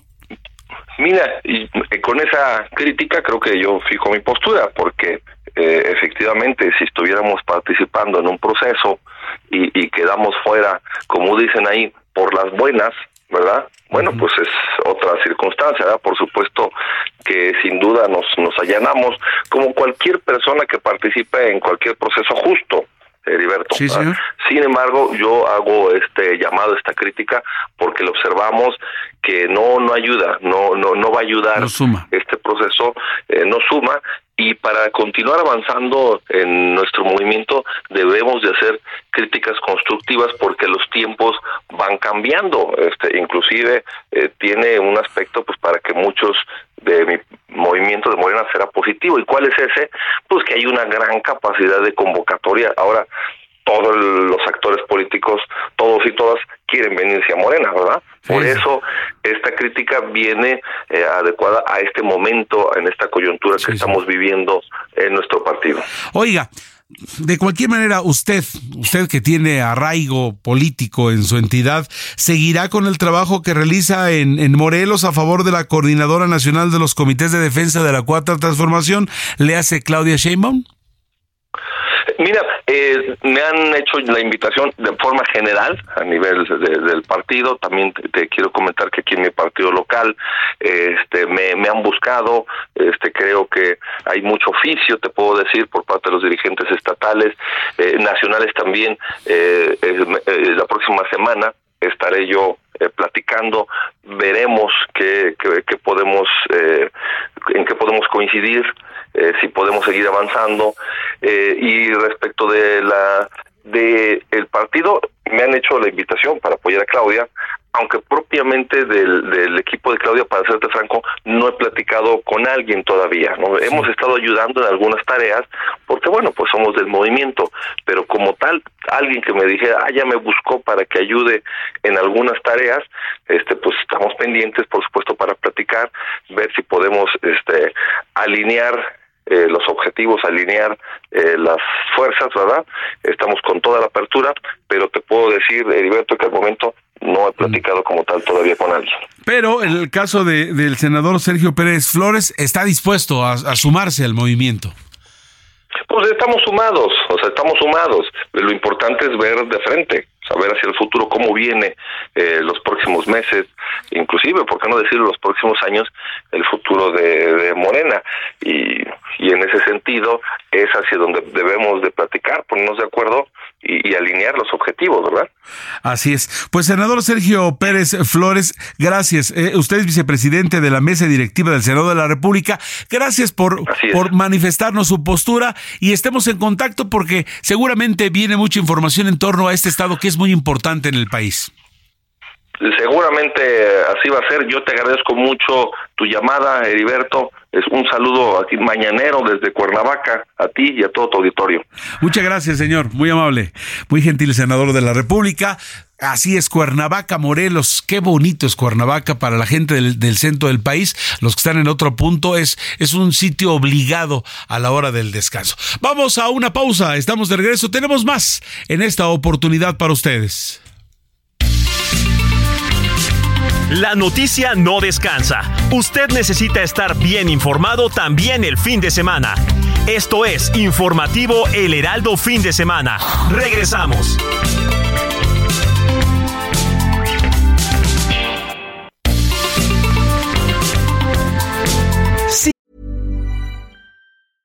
I'm Sandra, and I'm just the professional your small business was looking for. But you didn't hire me because you didn't use LinkedIn jobs. LinkedIn has professionals you can't find anywhere else, including those who aren't actively looking for a new job but might be open to the perfect role, like me. In a given month, over 70% of LinkedIn users don't visit other leading job sites. So if you're not looking on LinkedIn, you'll miss out on great candidates like Sandra. Start hiring professionals like a professional. Post your free job on linkedin.com/achieve today. En sintonía con la noticia. Alejandro Sánchez y el informativo Heraldo fin de semana. Continuamos.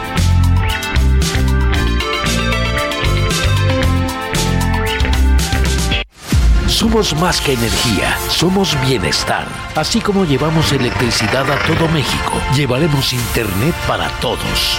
Somos fuentes limpias y renovables. Construimos el Parque Solar en Puerto Peñasco, Sonora, el más grande de toda América. Somos proyectos prioritarios. Electrificamos trenes, aeropuertos y sistemas de transporte, conectando a todo el país. Somos CFE. Somos más que energía. Gobierno de México. Cine con Eduardo Marín.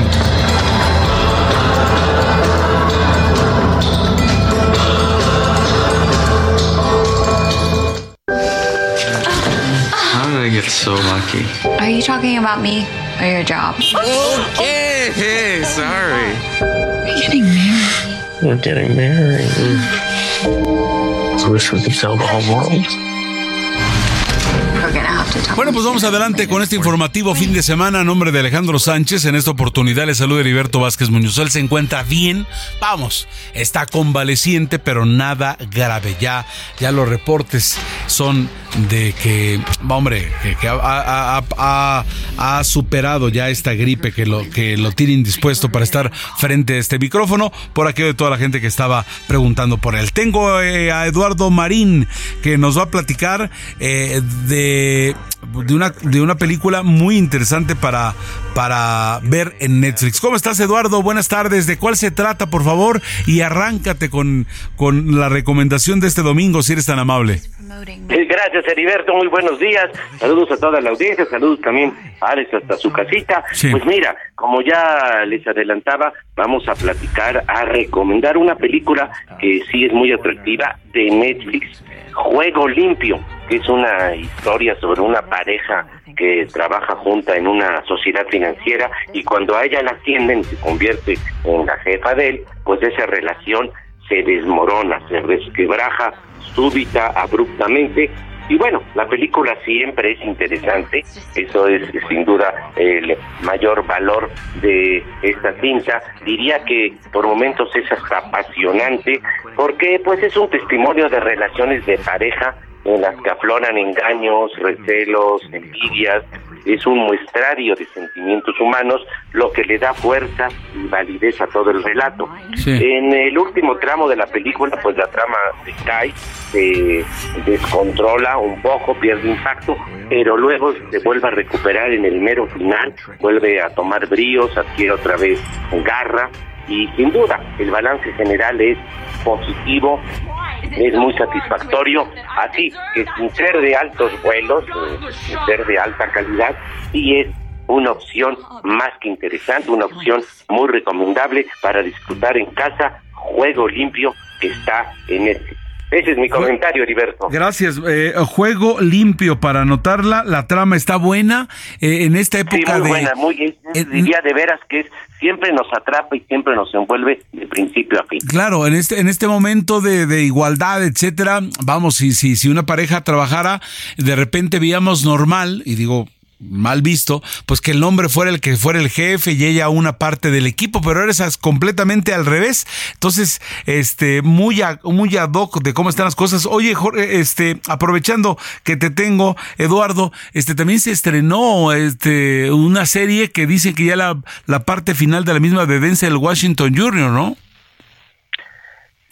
Este, fíjate que no he tenido oportunidad de verla ya, ya, ya, ya lo haré. Eh, mire, esta, la oferta es tan tan grande, tan amplia, que luego uno se pierde, no es posible ver todo, y vaya que yo eh, sí veo mucho, pero no, no es posible abarcar todo, pero sí, está en mi lista de pendientes, ya la platicaremos, y por eso es importante en este espacio que tenemos, pues, para ir orientando a la gente que, que ver, que no perder el tiempo, porque sí, la oferta en Steam es inmensa, y como tú Alberto, en esta película de Juego Limpio, ese es lo que justo lo que comentaba, su mayor valor que eh, sobre las relaciones de pareja, sobre la equidad, la igualdad, que nos incita esta película a una reflexión, además que todo relato pues está cargado de intensidad. Mi estimado Eduardo Marín, como siempre, abrazo. Se queda en el tintero juego limpio. Hay juego que limpio de Netflix. De Netflix. Eres muy amable, gracias. Como siempre, excelente fin de semana. Gracias, Heriberto. Buenos días. Feliz domingo. El informativo fin de semana también está en Twitter. Síguenos en arroba fin de semana HMX.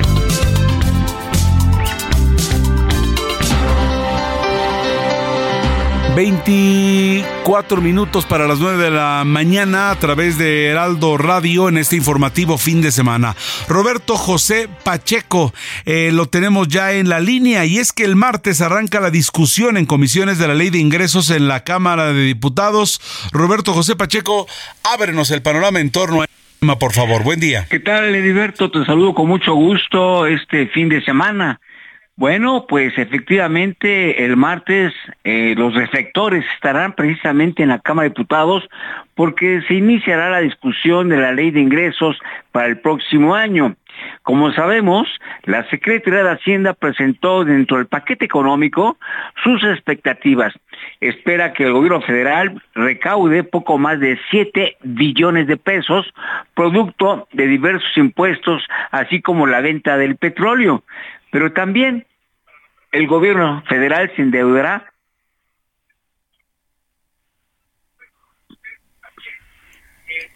Sí, pero también, como te comento, el gobierno federal se endeudará por casi dos billones de pesos. El diputado de Morena, Daniel Gutiérrez, afina a Marcelo Ebrard, junto con otros legisladores, se dice que son 42, harán planteamientos para modificar la proyección del petróleo que está calculado en 56 dólares por barril para el 2024. La propuesta en concreto, Heriberto, es aumentar 3 dólares el barril. Aquí la postura del diputado Daniel Gutiérrez. Escuchemos. Hay que recordar hoy que la situación política bélica a nivel internacional pues va a hacer que el precio del petróleo creemos, creemos que va a estar para el próximo año arriba de los 90 dólares. El conflicto bélico Israel-Palestina, eso va a generar temas muy trascendentales. Bueno, y sobre este mismo tema, se le cuestionó al presidente de la Comisión de Presupuesto, Erasmo González, quien cautó, Heriberto, sin cometer indiscreciones, eh, opinó. Escuchemos la postura del presidente de Presupuesto, Erasmo González. Adelante, adelante. Nosotros en la Comisión de Presupuesto estamos trabajando precisamente con el techo financiero que tenemos ahorita, de un poco más de 9 billones de pesos. Estimar un incremento eh, al precio del barril y ponerle una disposición creo que es algo que se tiene que analizar. Bueno, pues veremos lo que pasa en San Lázaro con la ley de ingresos. Estaremos observando si la oposición, junto con los diputados afines a Ebrard, le corrigen la plana a la Secretaría de Hacienda, o si la mayoría de Morena y aliados se suman a esas modificaciones. En fin, será importante ver la discusión que arranca el martes y podría prolongarse varios días, porque ahora es la temática. Se presenta la ley de ingresos y no se aprueba de un solo jalón, sino se aprueba en diferentes días. La fecha límite es el 20 de octubre, es la fecha que debe de estar aprobada la ley de ingresos. Es mi reporte, mi estimado eh, Heriberto. Muchas gracias, eh, Roberto José Pacheco. Así que muy al pendiente, se arranca el martes y hasta el día 20 es el límite para que esto suceda. Estaremos bien al pendiente y como siempre tú y, y contigo eh, informados de lo que está ocurriendo y sobre todo de las tripas de todo esto, que es muy interesante cuando te pones a, meterte más y nos ilustras en torno a lo que pasa eh, en este y en otros temas. Muchas gracias, Roberto José Pacheco. Un abrazo fuerte. Estamos pendientes, Heriberto. Un abrazo. El informativo fin de semana también está en Twitter. Síguenos en arroba fin de semana HMX. Vamos con más información. Omar García Harfush afirmó que Morena ganará la Ciudad de México solo si existe unidad, ya que los partidos buscan un partido que promueva la colectividad. Vamos con Frida Valencia con la información. ¿Qué tal? Te saludo con muchísimo gusto y te comento que el aspirante a coordinar los comités de defensa de la Cuarta Transformación en la Ciudad de México, Omar García Harfush, insistió que Morena va a ganar en la Ciudad de México solo si existe unidad, ya que los capitalinos buscan un partido que promueva la colectividad. Desde Azcapotzalco, el exsecretario de Seguridad Ciudadana mencionó que es por ello que en el proceso interno se pactaron acuerdos para así garantizar la unidad y afirmó que al terminar el ejercicio democrático, todos los participantes en la contienda van a salir de la mano para mostrar la fuerza del partido. Además, agradeció la confianza que le han mostrado las personas durante sus recorridos por la capital, ya que a través de dichos encuentros ha podido escuchar las preocupaciones y necesidades que tiene cada uno de los vecinos.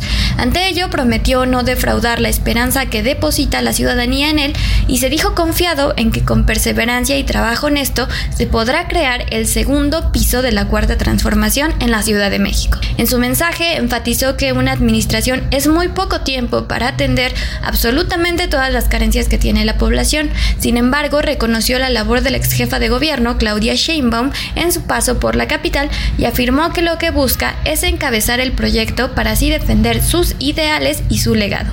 Esa sería mi información hasta el momento. Regreso contigo. Muchas gracias, Frida Valencia. Así que en plena candidatura, Omar García Harfush, eh, eh, teniendo presencia en las eh, diferentes alcaldías, en este caso allá por, por las tierras de Azcapotzalco. Bueno, en más información, hay alerta en cuando menos ocho entidades por el robo de un autotanque, sí, de un autotanque ocurrido en Jalisco. Y es que esta unidad transporta una sustancia altamente tóxica. De repente, los señores sinvergüenzas no saben que se están robando cosas que, que para su misma salud es, es, es, es muy malo. En otras ocasiones, cuando hemos dado esta información, de repente este, lo dejan por allí abandonado y dicen, este, el carro ese con sustancias tóxicas ya mejor lo dejamos. Ojalá que se enteren porque esto no es un juego. Vamos con Adriana Luna con esta información en el estado de Jalisco. Ella es eh, corresponsal de Heraldo Media Group.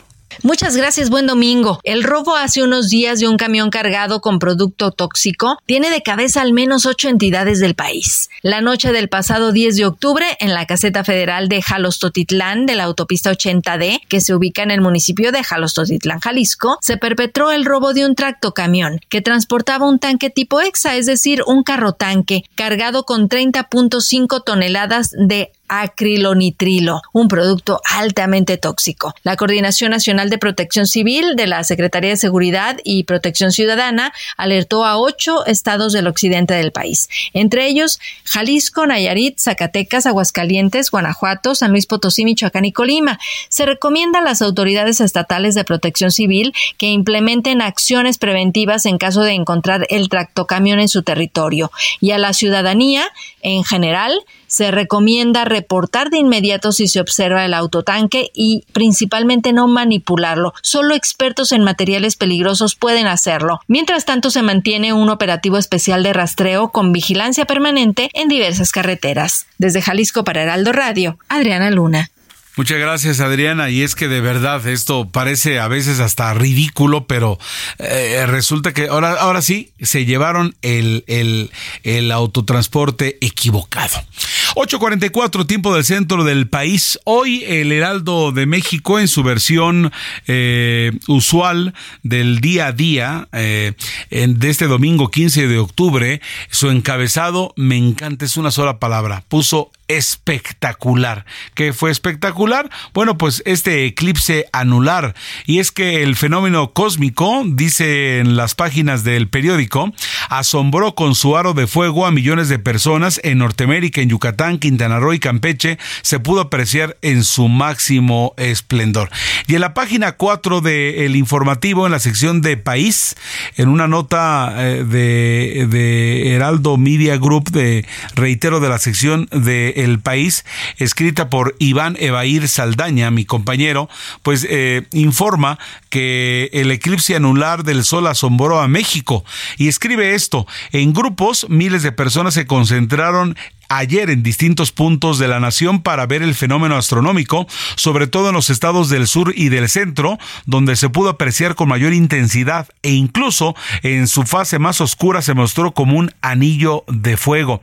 Y es que, de acuerdo con la Universidad Nacional Autónoma de México, el eclipse inició con menor ocultamiento en la península de Baja California, en la Ciudad de México se vio en un 70%, en Yucatán, en Campeche y Quintana Roo se observó en su fase completa. El eclipse parcial de sol anular en Campeche, Yucatán y Quintana Roo comenzó a las 9.05 de la mañana y alcanzó su máximo a las 11.10, cuando cubrió cerca del 70% del sol y terminó a las 12.50 horas. De acuerdo a palabras del director del Instituto de Astronomía de la UNAM, Jesús González González, en un comunicado de esa casa de estudios. Déjame decirle, de acuerdo a esta nota que estoy leyéndole de Iván Evair Saldaña, que aparece hoy en la edición de El Heraldo de México, que en Yucatán miles de turistas se reunieron en el sitio prehispánico de Chichen Itza para observar el eclipse solar de tipo anular, pero no se pudo distinguir el famoso anillo de fuego. Lo que ocurre es que, como por costumbre, los mexicanos decimos, está ocurriendo algo en el cielo, hay un cambio de, de temporada, de estación del año y nos vamos a los sitios eh, eh, prehispánicos. Nos encanta encanta. A pesar de que por momentos se nublaba el cielo, poco después de las 11, 12 de la mañana, eh, se formó el fenómeno y se pudo observar de manera parcial justo detrás de la pirámide del castillo, esto en Chichen Itza. En otro punto, miles de personas se congregaron en la explanada del planetario de Cancún para observar el eclipse anular parcial de Sol. El fenómeno astronómico inició desde las 10.50 de la mañana y hasta las 2.14, siendo eh, el momento de mayor visibilidad a las 12.30 horas. De acuerdo con el personal de la instancia, informan eh, y estimaron que alrededor de 3.000 ciudadanos participaron en las diferentes actividades programadas para este sábado. Y en la Ciudad de México, en instalaciones de la UNAM y también del Politécnico Nacional, se concentraron miles de adultos, jóvenes y niños para ver el eclipse. Incluso en Ciudad Universitaria, desde las 6 de la mañana hicieron fila para obtener lentes especiales que se repartieron a autoridades. Incluso quiero decirles que se estima que unas 60 mil personas en Ciudad Universitaria, en el sur de la Ciudad de México, se congregaron para ver juntas este fenómeno. La UNAM informó que hubo personas que optaron por sus, los métodos eh, indirectos para observar el fenómeno y llevaron cartones, cajas de zapatos o utilizaron tarjetas perforadas. Cientos de familias también abarrotaron el planetario Luis Enrique Erro desde las 7 de la mañana. En fin, de verdad, algo espectacular y fue una fiesta en nuestro país. Mónica Reyes. Claro que sí, fíjate que estábamos en punto de, de ese momento del eclipse, platicando con Mario Miranda, que también le tocó chambear este sábado y domingo y nos explicaba que había filas y filas y filas en Ciudad Universitaria y en las eh, famosas islas donde tenían que estar formados, pues por familia les repartían los lentes, estos dichosos lentes aprobados para poder ver esta maravilla de la naturaleza. Y nosotros nos subimos al, a la terraza donde está la, la redacción de, del Heraldo Radio y junto con otro compañero de tele, conoces a Luis Pérez. ¿Con lentes? Eh, no, sin lentes. El celular lo puso de manera que el sol le pegara al celular sin verlo directamente y se alcanzaba a ver, pese a la nubosidad, ese anillito tipo luna, donde sí es como que te sorprende y te, te invita a repensar que que nada ante en el, universo. ¿Tú tuviste oportunidad? Ni no, fíjate que no, ni siquiera me asomé. Ah, estaba... Estabas en tu oficina. Exacto. Y déjame decirte que Hombre, lo que hago es basarme, basarme en, lo que, basarme en los videos, en las fotografías. Esta edición del Heraldo de México que ustedes pueden consultar, ahí nos ilustra todo lo que ocurrió. Y déjame comentarte también que los aspirantes de Morena y del Frente Amplio por México, Claudia Sheinbaum y Xochitl Galvez, se dieron un momento dentro de sus actividades para disfrutar del eclipse solar anular. Desde el fuente de, fuerte de San Miguel en Campeche, Claudia Sheinbaum observó el fenómeno acompañada por la gobernadora de Campeche, Laida Sansores.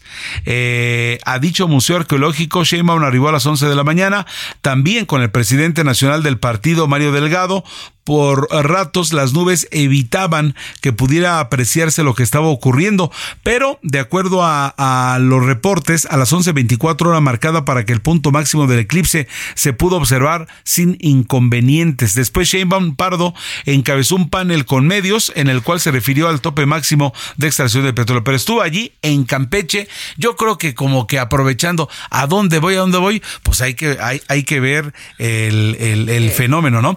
Y en tanto, Galvez, senadora del PAN, mostró a través de su cuenta de X, de X, X, cómo presenció el fenómeno astronómico más esperado del año. Y es que en su publicación Galvez Ruiz recordó a sus seguidores que los eclipses solares solo se pueden ver con lentes o filtros especiales, pues de lo contrario podrían lastimar los, los ojos.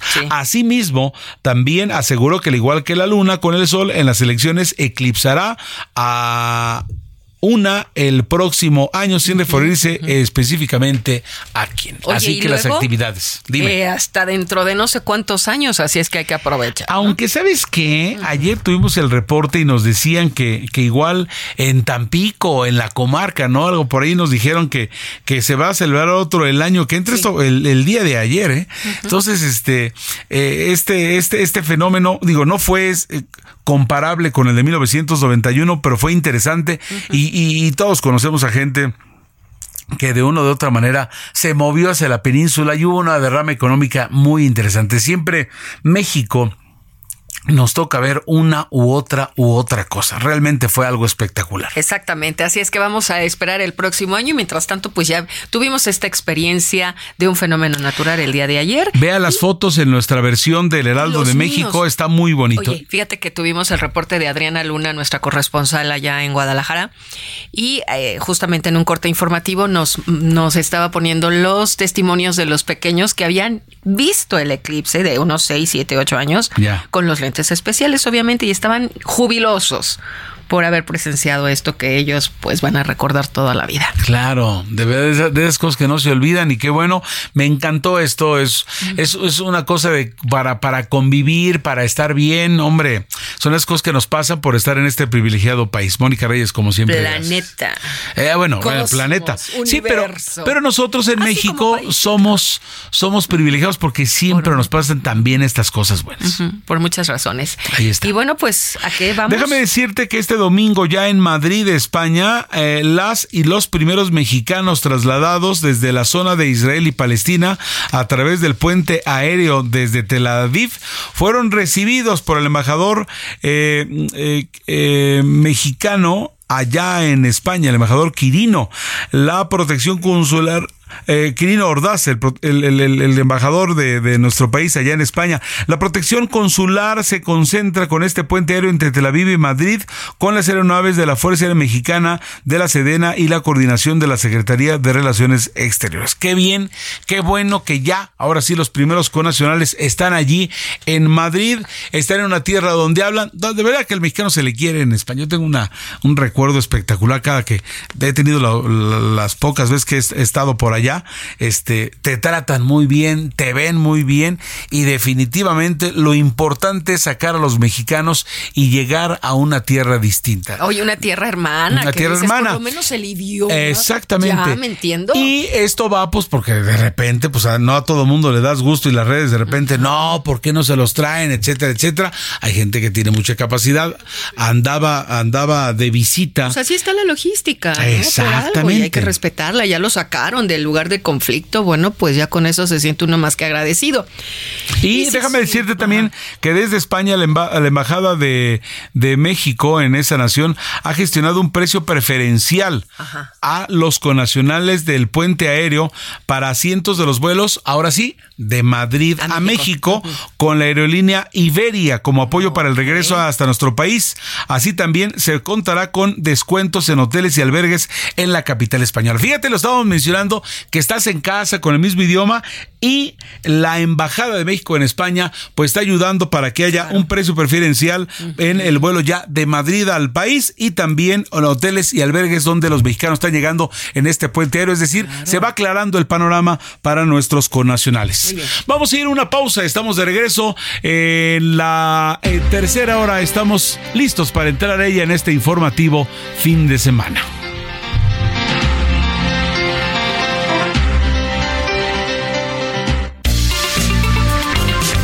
La noticia no descansa. Usted necesita estar bien informado también el fin de semana. Esto es Informativo El Heraldo Fin de Semana. Regresamos.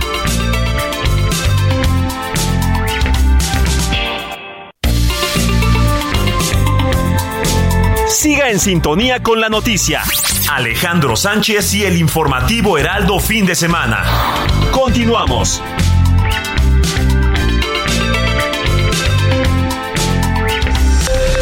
Esto es Noticias a la Hora. Heraldo Radio le informa.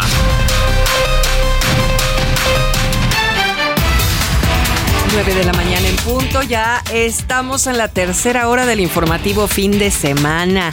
Da a conocer el Servicio Meteorológico Nacional en su más reciente reporte que se espera que el Frente Frío número 6 se desplace sobre el sureste de nuestro país y gradualmente sobre la península de Yucatán, lo que dejará algunos estragos en la República.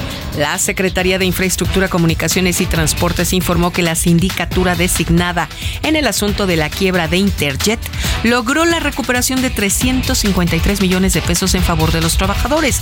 Para hacer entrega de estos recursos se va a solicitar el apoyo de la Junta Federal de Conciliación y Arbitraje y previas autorizaciones de un juez competente.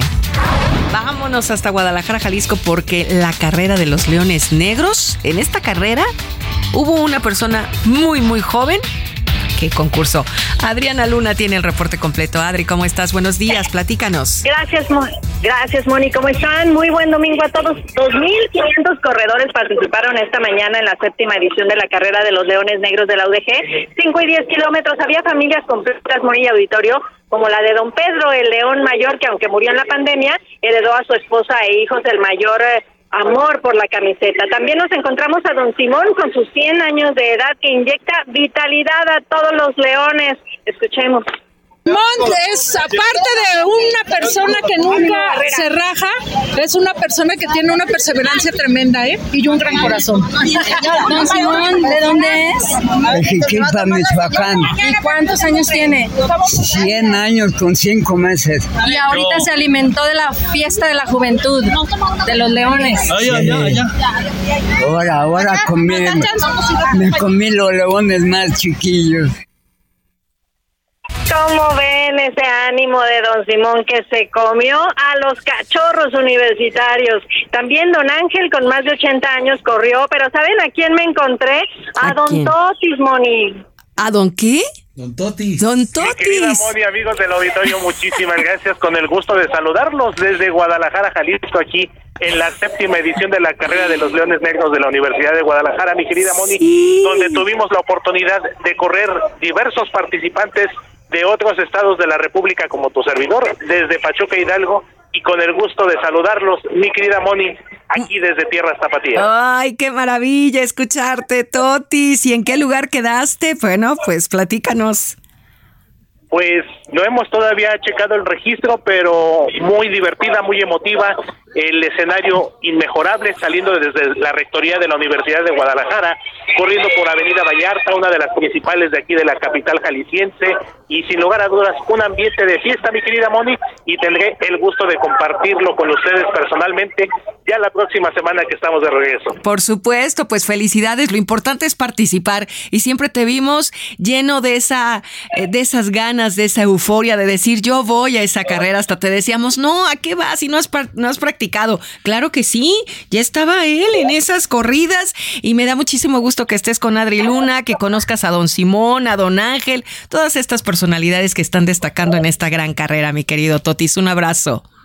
Un abrazo de vuelta, mi querida Moni, y con más historias que nos tendrá preparando nuestra querida Adri Luna, a quien le devuelvo la comunicación. Moni, un abrazo para todos. Gracias, igualmente. Buen fin de semana.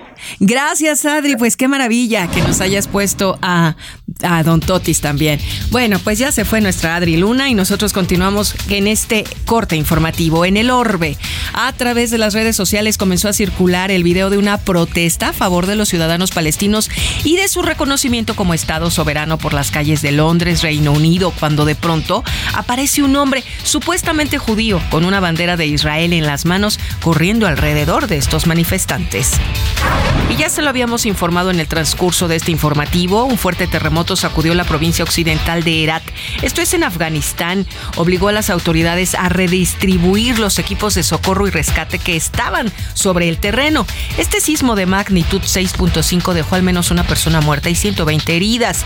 El terremoto fue seguido además por cuatro réplicas de entre 5.4 y 4.4 grados.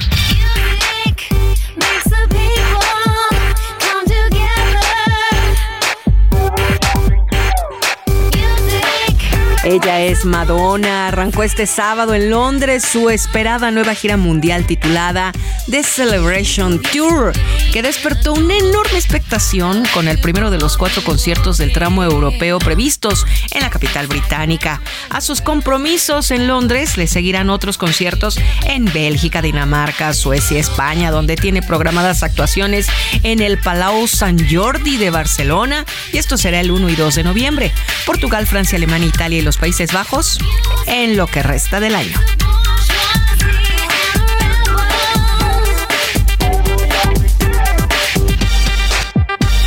Son las 9 de la mañana con 6 minutos tiempo del centro de México, amigos. No se vaya, no le cambie. Seguimos aquí en el informativo fin de semana con Heriberto Vázquez a nombre del titular Alejandro Sánchez. Yo soy Mónica Reyes. Gracias.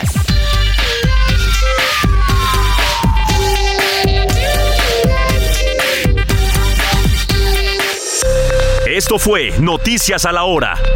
Siga informado, un servicio de Heraldo Media Group.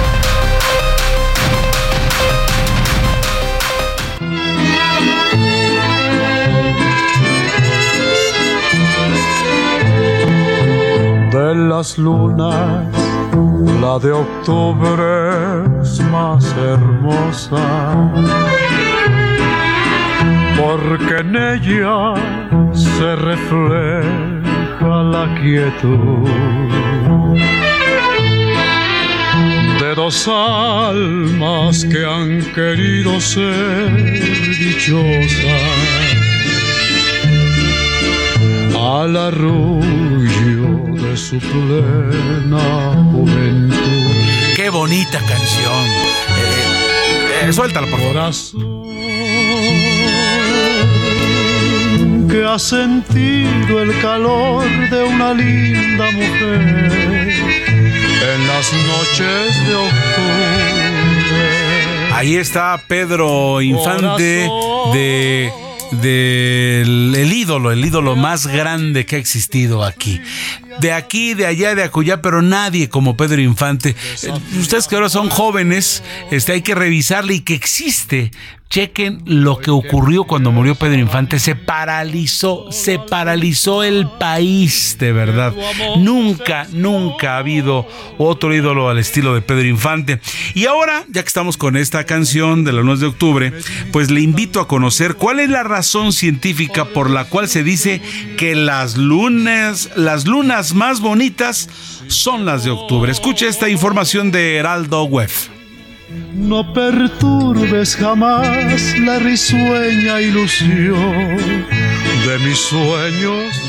La luna por años ha sido objeto de observación por los habitantes de la Tierra su color, forma, brillo e iluminación ha estado presente en la historia de la humanidad y es que la Luna es el único satélite natural de la Tierra y el quinto más grande en todo el sistema solar. Es importante mencionar que la Luna es el único cuerpo celeste en el que el ser humano ha hecho un descenso tripulado y si bien fue desde la Unión Soviética en alcanzar este satélite natural fueron astronautas los que aterrizaron sobre el mismo, pero más allá de eso, sabía que algunos astrónomos aseguran que las lunas de octubre son las más lindas? Aquí te contamos las razones. Es importante mencionar que durante el recorrido que hace la Luna se producirán dos fenómenos, uno llamado perigeo, que es cuando el satélite se encuentra en el punto más cercano a nuestro planeta, y el apogeo, que se ubicará a una distancia más lejana, es decir, el perigeo hará que la luna parezca más grande, mientras que el apogeo hará que se vea más pequeña. De acuerdo con la doctora Janina Dale Mese Zavala, de la Facultad de Ciencias de la Tierra y el Espacio de la Universidad de Sinaloa, aseguró que las lunas de octubre tienen ese aspecto gracias a la órbita elíptica de la Luna y su distancia con respecto a la Tierra va a variar cuando este satélite se encuentre en apogeo y en perigeo. Otra explicación para responder por qué la luna se ve mucho más bonita durante este mes es porque en el otoño los días se hacen más cortos y las noches más largas. Y esto ocurre porque la duración de las horas de la luz depende de la inclinación del eje del planeta Tierra. Las lunas la de octubre es más hermosa. Qué hermosa. La luna más hermosa, la de octubre. Y aquí, pues, información en torno a conocer. ¿Me decías también, Mónica? Sí, oye, pero es que muchas bodas se hacen en octubre, precisamente. ¿Ah, sí? Esto, claro. Yo creo ¿No que cuando. sabías? No, no sabías. Yo creo que, cuando, que, que- que uno se casa do- cuando te. Donde te agarre el. No. el- digo, no, dos, tres meses, pues vámonos, ¿no? Donde te agarren las prisas o no sé. Ay, no el sabía amor, que. el amor. ¿En Fíjate Exacto, el amor. Entonces la gente es proclive a lo de Yo octubre. siempre tengo muchas bodas que me invitan en octubre, precisamente porque está relacionada con este efecto amoroso. Además de que también para las personas que nos gusta la energía, este satélite, ¿sabes qué? De repente dices luna creciente, luna menguante, luna tal, etcétera. ¿Cómo manejamos los decretos, las visualizaciones y poderes inexplicables que tiene este satélite? De verdad que es motivo de estudio. No te quiero platicar, tengo una amiga que cree que la luna nos está observando como si fuera una nave a todos los humanos. Entonces sí, sí tiene cosas muy míticas. A mí me encanta el mes de octubre y sobre todo el otoño y estas lunas, bueno, son maravillosas. Si me volviera yo a casar, lo voy a hacer en octubre. Claro. Ahí está. Pues Ahí está. el- para Nada el más voy a conseguir el tu- novio, pero ya. Tu próximo matrisuicidio, entonces para octubre. Muy bien, mi estimada Mónica. Como siempre, gracias. No, ¿Y qué? ¿Qué íbamos a hablar de Totis? Ah, no, nada más de este, la gente que nos dice, ¿quién es el Totis? Bueno, pues Totis es, es el este. Totis es nuestro productor, se llama Héctor Viera. informativo fin de La semana. gente lo conoce eh, como Totis. Don Totis. Don Totis, y este es, es buen hombre. aparte, está, su productor está de, de vacaciones, por eso está. Y fue a competir a la carrera que nos dijo Adri. Luna. ¿eh? Ándale, También se o sea, preparó. Creímos que nada más nos estaba cuenteando que se iba a aventar. que, que yo me lo supuse ver en Guadalajara. En, eh, ¿Perdona? Ah, Ángel, Villa. Quedó Ángel Villa en su lugar. Yo iba, yo me, me dice, no, voy a la carrera de, de Guadalajara. Y yo me lo imaginaba sentadito. Aplaudiendo. no, no, comiéndose una, un par de tortas ahogadas Ay, y viendo rico. los corredores, pues que nos sorprende con que se puso este. El- el se número. fue para, se pone el número y no hizo trampa, ¿eh? O sea, ya ves que de repente se da que en las carreras que yo me aparezco casi casi en la foto al final, me meto al metro. No, no, no. El Toti sí nos consta que, que tiene valor civil y si nos dijo que corrió, es que corrió. No, y nos consta a nosotros que estamos más eh, fines de semana, tú generalmente, bueno, el entre semana lo haces, pero nos dijo, estoy practicando, estoy corriendo, inclusive Alex Sánchez le decía, no, hombre, te falta más. No, mi Alex, yo ya estoy bien preparado porque a él le encanta Pachuca. Le- ¿Qué dices, Angelito?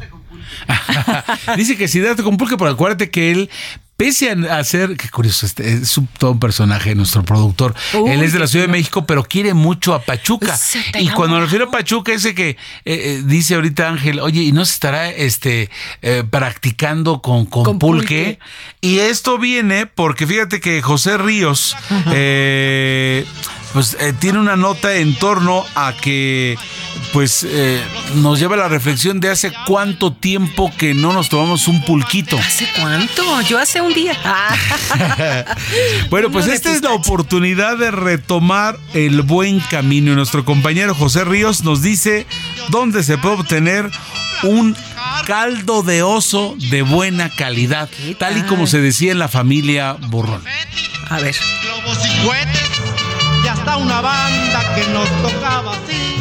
¿Qué tal? Te saludo con gusto a ti y a quienes nos escuchan este fin de semana por la señal de Heraldo Radio. Y bueno, te informo que con la participación de medio centenar de productores y promotores del pulque en Ecatepec, fue inaugurada su feria municipal de esta bebida, la cual fue organizada por el gobierno municipal a través de la Dirección de Desarrollo Económico. La presidenta del DIF de Ecatepec, Esmeralda Vallejo, inauguró este evento, cuyo objetivo, dijo, es significar dicha bebida milenaria, conservar la planta de la que el zumo conocido como aguamiel y promover el consumo responsable del pulque, con vasto arraigo en los pueblos originarios de Catepec, principalmente en la región de Santa Clara, Coatitla. Vallejo Martínez invitó a la ciudadanía a conocer los procesos de preparación y usos y costumbres alrededor del pulque, como una bebida que forma parte de la cultura ancestral de los pueblos originarios de Catepec. Con este evento también se busca promover la preservación del maguey salmiana y el aguamiel, que dan origen a la elaboración de la denominada bebida de los dioses. Luis Salgado, director del Museo del Pulque y las Pulquerías de la Ciudad de México, reiteró que la iniciativa por promover al pulque rescata la producción y al maguey en beneficio de los productores que mantienen viva la actividad y que no olvidemos pues ha tenido un renacimiento entre las nuevas generaciones para su consumo. Así que pues si no cuentan con un plan para este domingo, pues ya tienen la invitación abierta para acudir a la explanada municipal de Catepec y conocer más sobre el pulque, esta denominada bebida de los dioses. Ese es el informe que te tengo desde el Estado de México. Buen día. Muchas gracias, José Ríos. Así que esto referente a quienes estén acompañándonos, por supuesto, en el centro del país. El pulque, los curados y todo lo que hay en torno a él. Pues ahí está la invitación para que ustedes eh, decidan. Hay gente que, que el pulque tal cual natural, pues no nos no, no, no lo tenemos. Son las 9 con 16 minutos tiempo del centro del país. 9.16. Vamos con José Luis Enciso, que nos va a platicar en torno a los gatos, este animal enigmático que es muy, muy sui generis.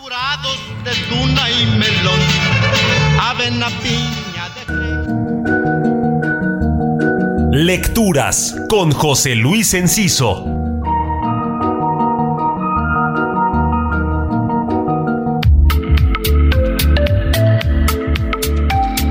Quienes gustan del cine animado japonés seguramente conocerán a Makoto Shinkai, realizador de un muy buen cortometraje llamado Ella y su gato, en el que justamente un Michi hace una reflexión sencilla y profunda a la vez de su amor por la chica que lo adoptó. La breve película se convirtió en una serie en anime de cuatro capítulos, también en manga, y ahora llega a México en forma de novela escrita por Naruki Nagakawa y publicada por Duomo Ediciones. Aunque el libro respeta la historia original de Makoto Shinkai, amplía a otros personajes esa peculiar relación entre el gato y la chica que lo adopta, lo que diluye un poco el fuerte vínculo planteado en el corto original, tal vez buscando reafirmar lo que hemos sentido alguna vez muchos de quienes convivimos con Michis cuando intentamos mirarnos desde los ojos de esos animalitos. Ella y su gato, la novela, se arriesga a caer de la gracia de los adictos a las versiones animadas, pero al resto nos da un buen pretexto para ver la historia de Shinkai que puede encontrarse en YouTube, algo recomendable para quienes hemos rescatado algún gato sin saber que en realidad el que nos estaba rescatando era él. Mi exap arroba JL Enciso.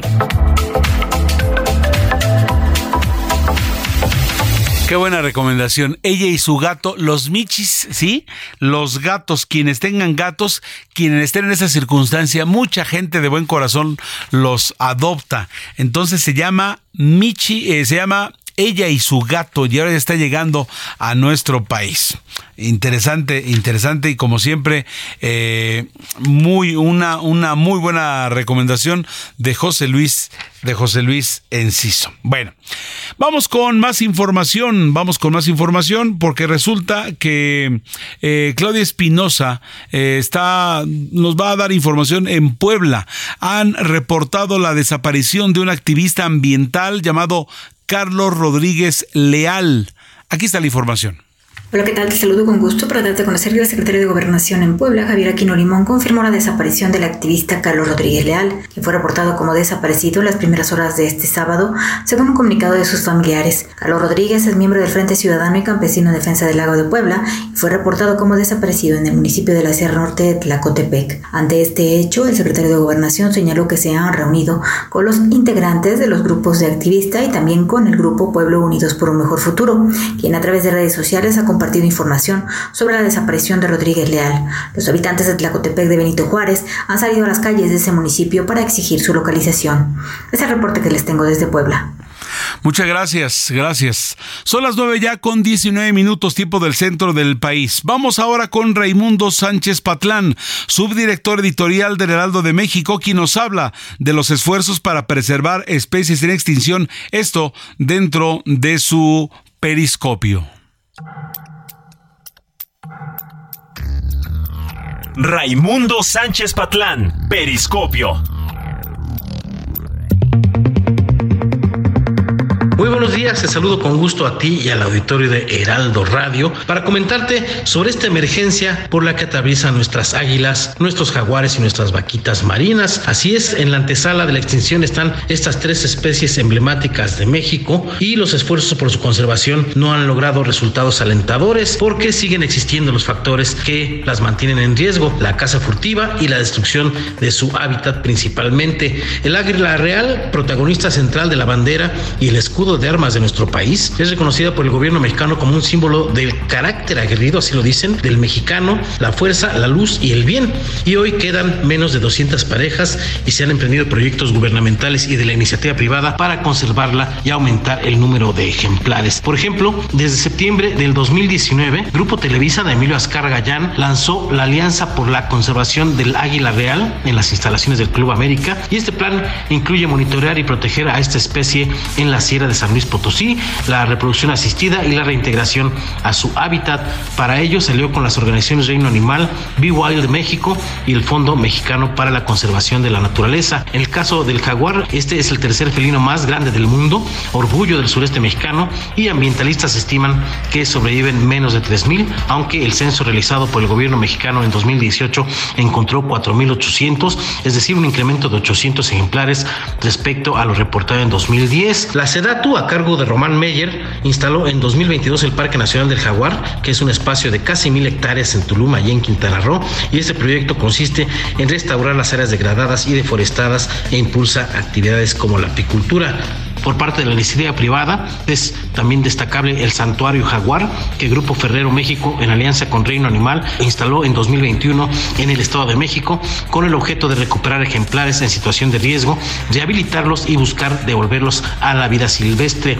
Paolo Cornero, CEO de Ferrero México y Centroamérica, eh, me dijo que el lugar de 4.000 metros cuadrados actualmente alberga a ocho ejemplares y prevén la llegada de dos parejas que produzcan crías, las cuales luego serían liberadas. Más alarmante resulta el caso de la vaquita marina. Eh, los ambientalistas estimaban en 2017 unos 30 ejemplares y para este 2023 calculan solo entre 8 y 13. Ante esta emergencia, el gobierno estableció una zona de cero tolerancia del Alto Golfo de California, ahí donde habitan, y además la Secretaría de Marina, encabezada por Rafael Ojeda, amplió en agosto pasado el proyecto Sembrando Bloques de Concreto en la zona de tolerancia cero para neutralizar las redes de la pesca ilegal de Totoaba que dañan a las vaquitas marinas.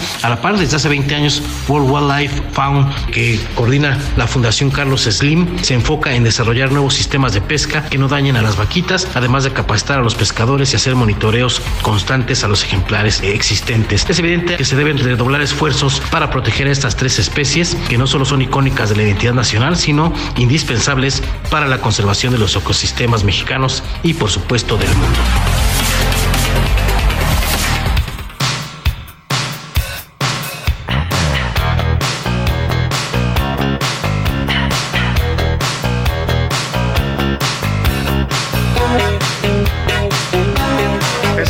Sol cómo se debe de brillar. Si tú me hubieras dicho siempre la verdad, si hubieras respondido cuando te llamé, si hubieras amado cuando te amé, serías en mis sueños la mejor mujer. Si no supiste amar, ahora te puedes marchar. Bueno, pues que Luis sí llegó. Su hija se casó hoy en Italia, una boda espectacular, un vestido inusual. Se ve en un castillo, unas tomas, ya, ya, ya vi las fotos. Pues en las primeras imágenes del enlace matrimonial de Michelle Salas y Danilo Díaz allá en Italia, se aprecia la presencia de Luis Miguel, su padre, quien caminó con ella al altar. El cantante asistió la gran noche acompañado de su novia Paloma Cuevas. Luismi El Sol sí llegó a la boda de su hija. Vamos a pausa, regresamos, no se vaya, parte final, el informativo fin de semana. Que te diera lo que yo te di, que nadie te ha cuidado como te cuidé. Por eso comprendo que estás aquí, pero ha pasado el tiempo y yo también cambié. Si Hay fuego en la pista.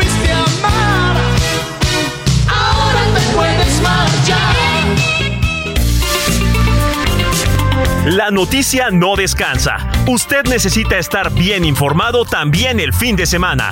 Esto es Informativo El Heraldo Fin de Semana. Regresamos.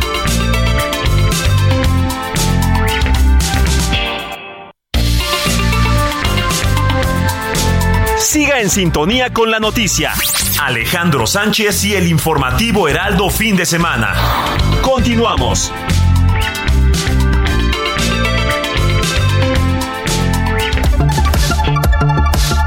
Zona Random con Diego Iván González.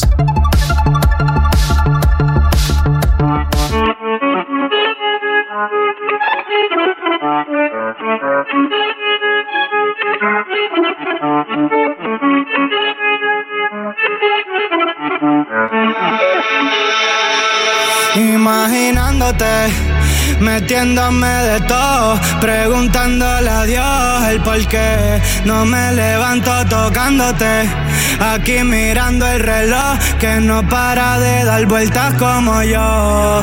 Y ando por ahí bebiendo en la ciudad, buscando qué hacer desde que tú no estás.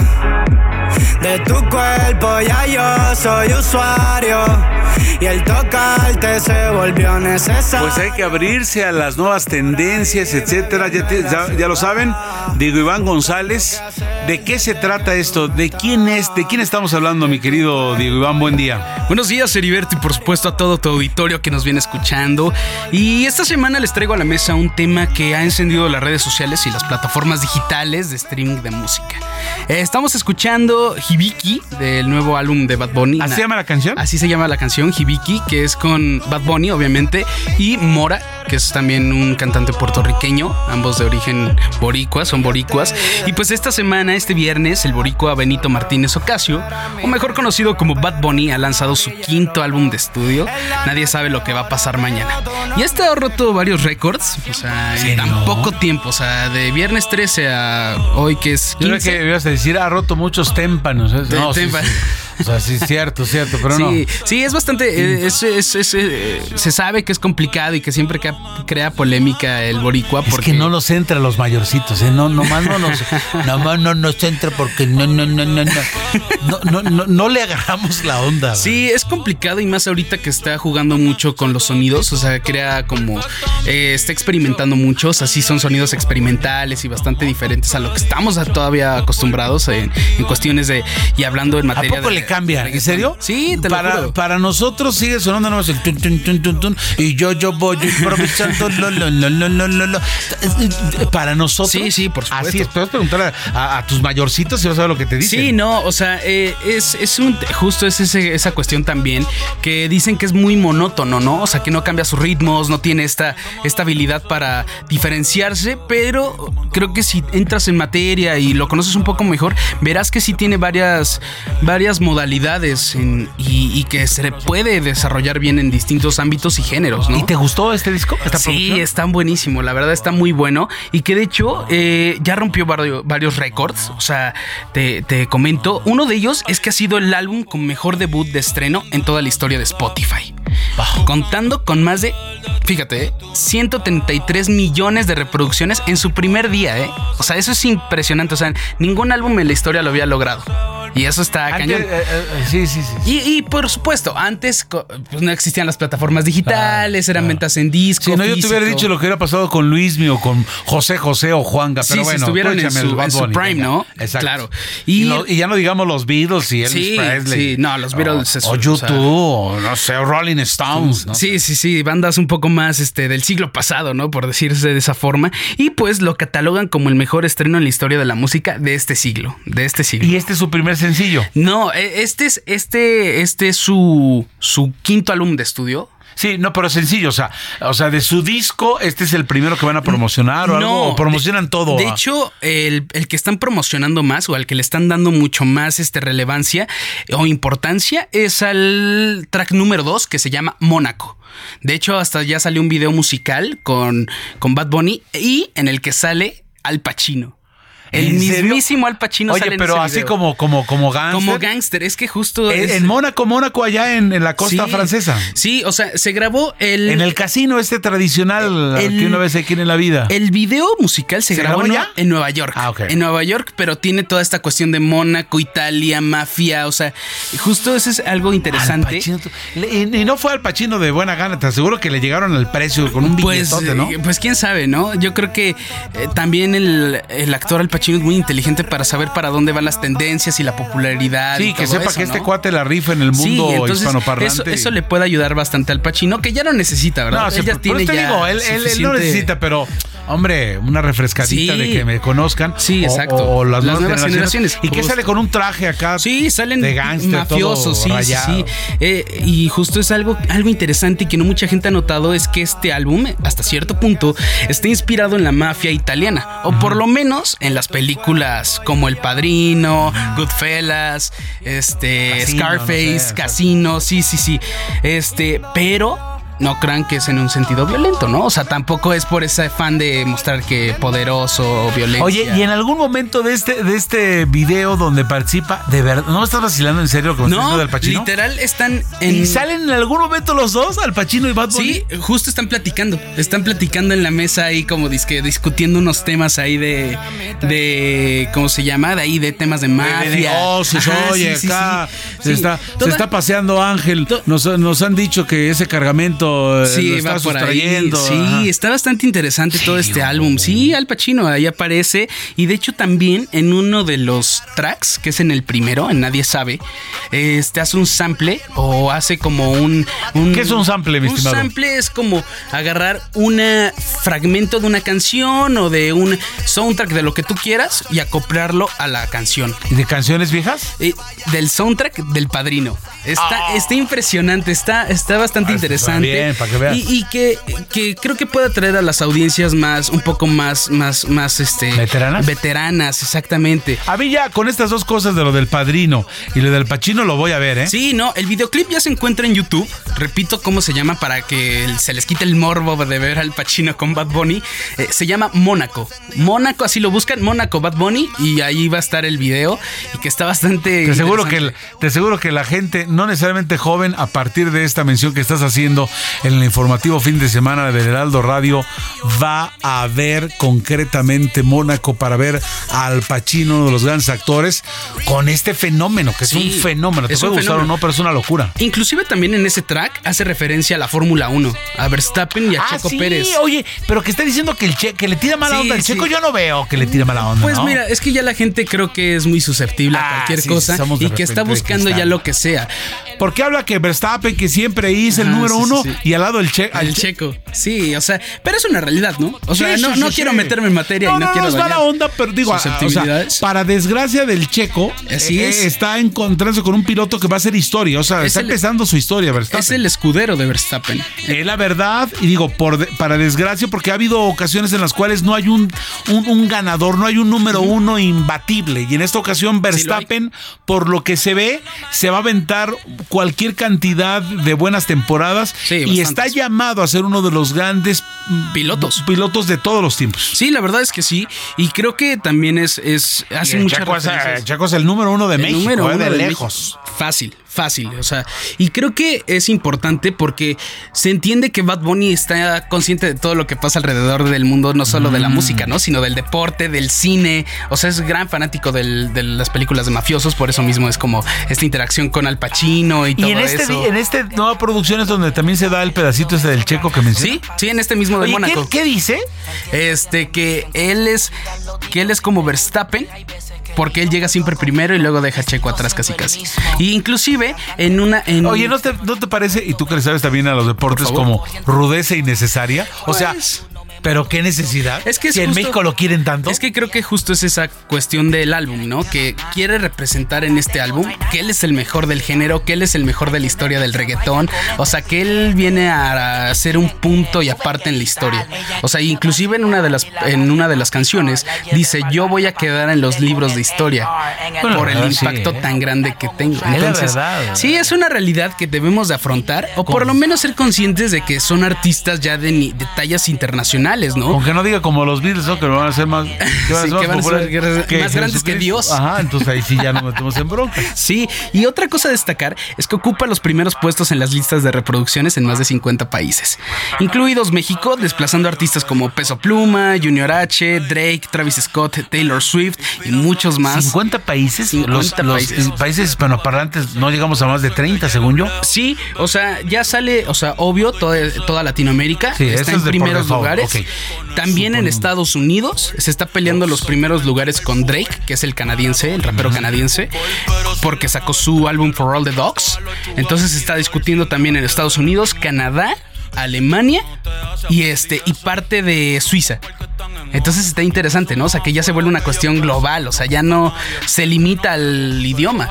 Y es que de repente uno podría pensar, "Ah, hombre, como los alemanes, yo, yo tenemos una niña adoptiva de esas de intercambio, este, la buena Celine, alemana, y le- yo le digo que es mi niña reggaetonera, le gusta más que el, el reggaetón latinoamericano que mis propias hijas mexicanas, Sí. o sea, es curiosísimo este fenómeno. Es que sí, porque es una cuestión ten- de tendencia a nivel global, ¿no? O sea, es muy juvenil, o sea, y el hecho de que sean ritmos tan movidos, tan, tan... Sí, tan movidos, creo que esa es la palabra, pues es, es- hace que se contagie, ¿no? Es muy contagioso en cualquier antro de la ciudad, ya sea de México, de cualquier... Vas a escuchar una canción de Bad Bunny, o sea, Sí, o sí de o sí. general de reggaetón, vas a escucharla. Entonces ya es algo muy característico y que pega en las generaciones más jóvenes, ¿no? O sea, que sigue siendo tendencia y que va a seguir siendo y seguir. Pues por lo pronto, esta generación este, grandecita que represento aquí y ahora, querido este, compañero, pues me lo voy a chutar, querido Diego Sí. Iván González. Me voy a ver el vídeo, dirán los españoles, de Mónaco, porque quiero ver al Pachino, a ver si no le da unos zapes allí al Bad Bunny o qué. No, no me imagino es, verlos, verlos juntos. juntos. Sí, es, un- es bastante interesante. Sí, es una, una combinación que nunca se hubiera imaginado. Un poco bizarra en cierto aspecto, pero bastante interesante. Y creo que. Es un buen álbum, dense la oportunidad los que nos están escuchando. De ahí pónganlo cuando están en el tráfico o algo así. O sea, que ¿El no álbum cómo se llama, dices? El álbum se llama Nadie, va- Nadie sabe lo que va a pasar mañana. Es un poco largo el título. Está bien, está bien. Y ya nada más para ir finalizando, el álbum cuenta con más de 20 canciones y contiene varios exponentes del género. Ah, Así son, oye, pregunta para No, joven. no, por favor. ¿Así son ahora los, de repente son 20 canciones? Sí, porque en nuestra más. época eran, 12, siete, eran 10. ya, Sí, eran, eran discos muy chiquitos. Imagínate que yo vengo desde un, desde un sencillo acetato donde nada más eran dos sencillos, el del lado A y el del lado, B. Sí, no, aquí sí ya los álbumes cada vez son más grandes y hay artistas que la verdad exageran, ¿no? Hay el caso de un rapero que se llama Gucci Mane que sacó un álbum de 104 canciones, o sea que eso ya es una grosería.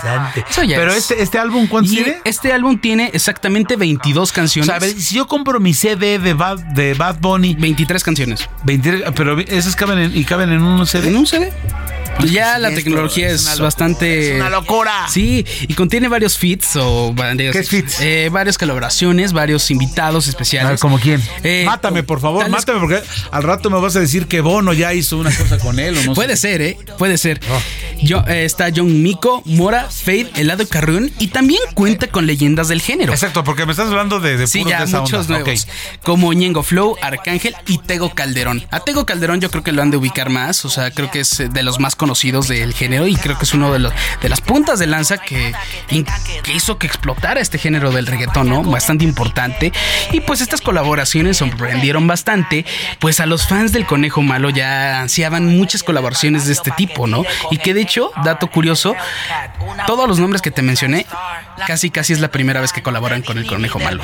O sea, está bien interesante eso. Pero es que- el conejo malo es el mero mero, ¿no? Sí, es Bad Bunny. Y ahí lo recalca, ¿no? Recalca en el álbum. Yo soy el mejor. Está bien. Y- De repente los mexicanos como que, híjole, ese asunto, cuando alguien le dice en México, oye, tú lo haces muy bien, bueno, no es para tanto. Y entonces cuando llega un tipo como Hugo Sánchez que se la cree y por eso es el gran triunfador que es, no, hay que tirarle, no, pues como Sí, Hugo, claro. ¿cómo que dice que es el número uno? ¿Cuál es el problema de decir que es un Sí, número uno? no, no si está él malo. se cree y es el número uno, venga. Sí, la verdad es que sí, ya, ya ha superado y se estima que para antes de la próxima semana, o sea, que cumple una semana el álbum de estreno, Sí. llega a las 490 millones de reproducciones solo en Spotify. Entonces va a estar bastante interesante y pues creo que sería todo por mi parte, Heriberto. Pues muchas gracias por tenerte, eh, tenernos al tanto de lo que está ocurriendo. Sí, sí, por Eh, supuesto. eh, gracias, Diego Iván González. Nos quedamos con este asunto del conejo malo que sigue siendo noticia y sigue rompiendo récords. Muchas gracias. Gracias a ti. Si te juro que hay veces que ni yo puedo conmigo y sigo siendo el mismo. El El informativo fin de semana también está en Twitter. Síguenos en arroba fin de semana HMX.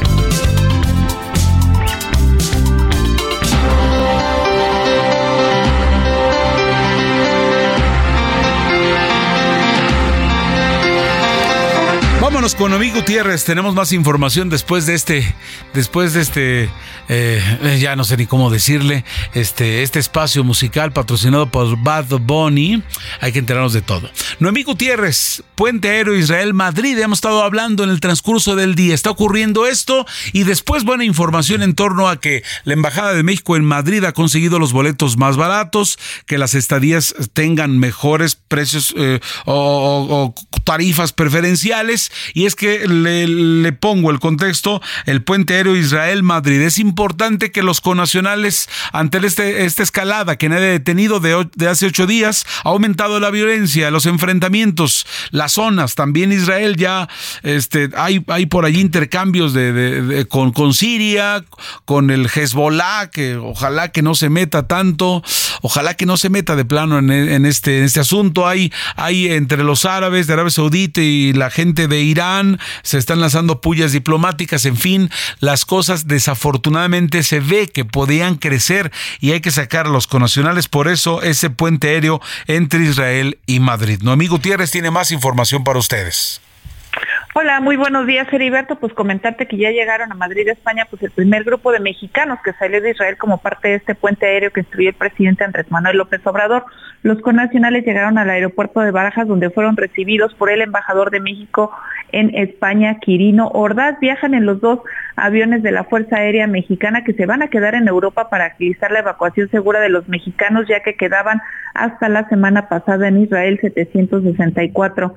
La Secretaría de Relaciones Exteriores informó que la Embajada de México en España, pues como bien comentabas, consiguió tarifas preferenciales con la aerolínea Iberia para la ruta Madrid-México, además de que tendrán un descuento en hospedaje en Madrid.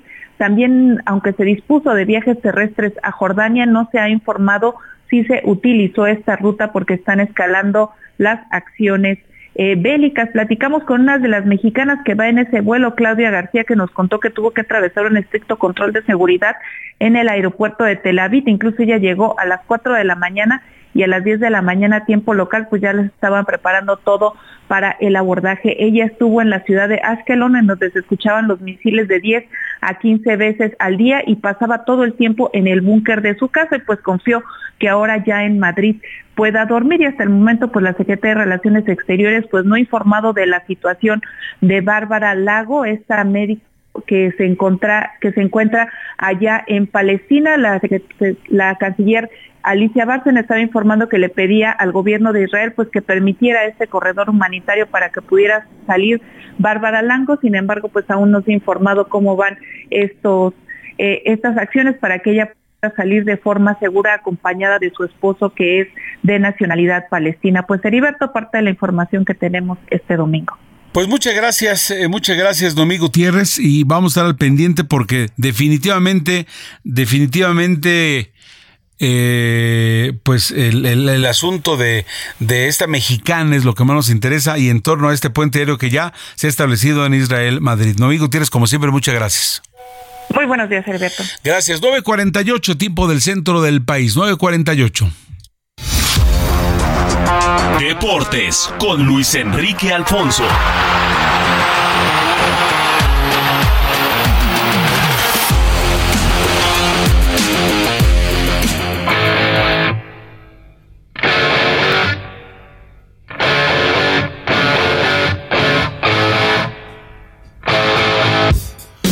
Vamos a entrar en materia de los deportes. Antes, nada más déjame anunciar, mi estimado Luis Enrique Alfonso, que hoy concluye el Campeonato Mundial de Voleibol de Playa de Tlaxcala 2023. Fue inaugurado hace una semana y hubo participantes de muchas partes del mundo: Argentina, Australia, Austria, Brasil, Canadá, Chile, China, Costa Rica, Cuba, República Checa, República Dominicana, Ecuador, Finlandia, eh, Japón, Letonia, Lituania, Marruecos, Mozambique, Países Bajos, Nicaragua. Noruega, Paraguay, Polonia, Portugal, Puerto Rico, Qatar, España, Suecia, Suiza, Tailandia, Ucrania, Estados Unidos y por supuesto México. Mañana en los diferentes espacios informativos estaremos, dándoles los resultados de este campeonato que se celebra allá en, hoy es su último día, en Tlaxcala y como lo dijo la gobernadora Lorena Cuellar Cisneros, Tlaxcala pasará la historia del voleibol al realizar la primera ceremonia de inauguración de un evento mundialista.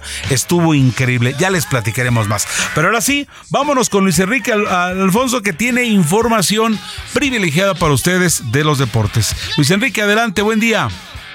¿Cómo estás, Heriberto? Un gusto saludarte. Y, sí, la verdad, lo de Tlaxcala llama la atención. Más de 200 atletas y de, buen nivel, ¿eh? De buen nivel lo que se ve del voleibol de, de playa. Oye, ayer desafortunadamente, es triste que arranquemos con estas noticias, pero pues más violencia en el fútbol mexicano. Ahora que no hay fecha FIFA por, bueno, no hay, fecha FIFA y no hay partidos de la Liga MX, pues obviamente muchos equipos buscan que si salir, que si meterse más lana, algunos que, son fifís pues van a Estados Unidos, como el caso de, los equipos de, Nuevo León, eh, el América Chivas, en fin.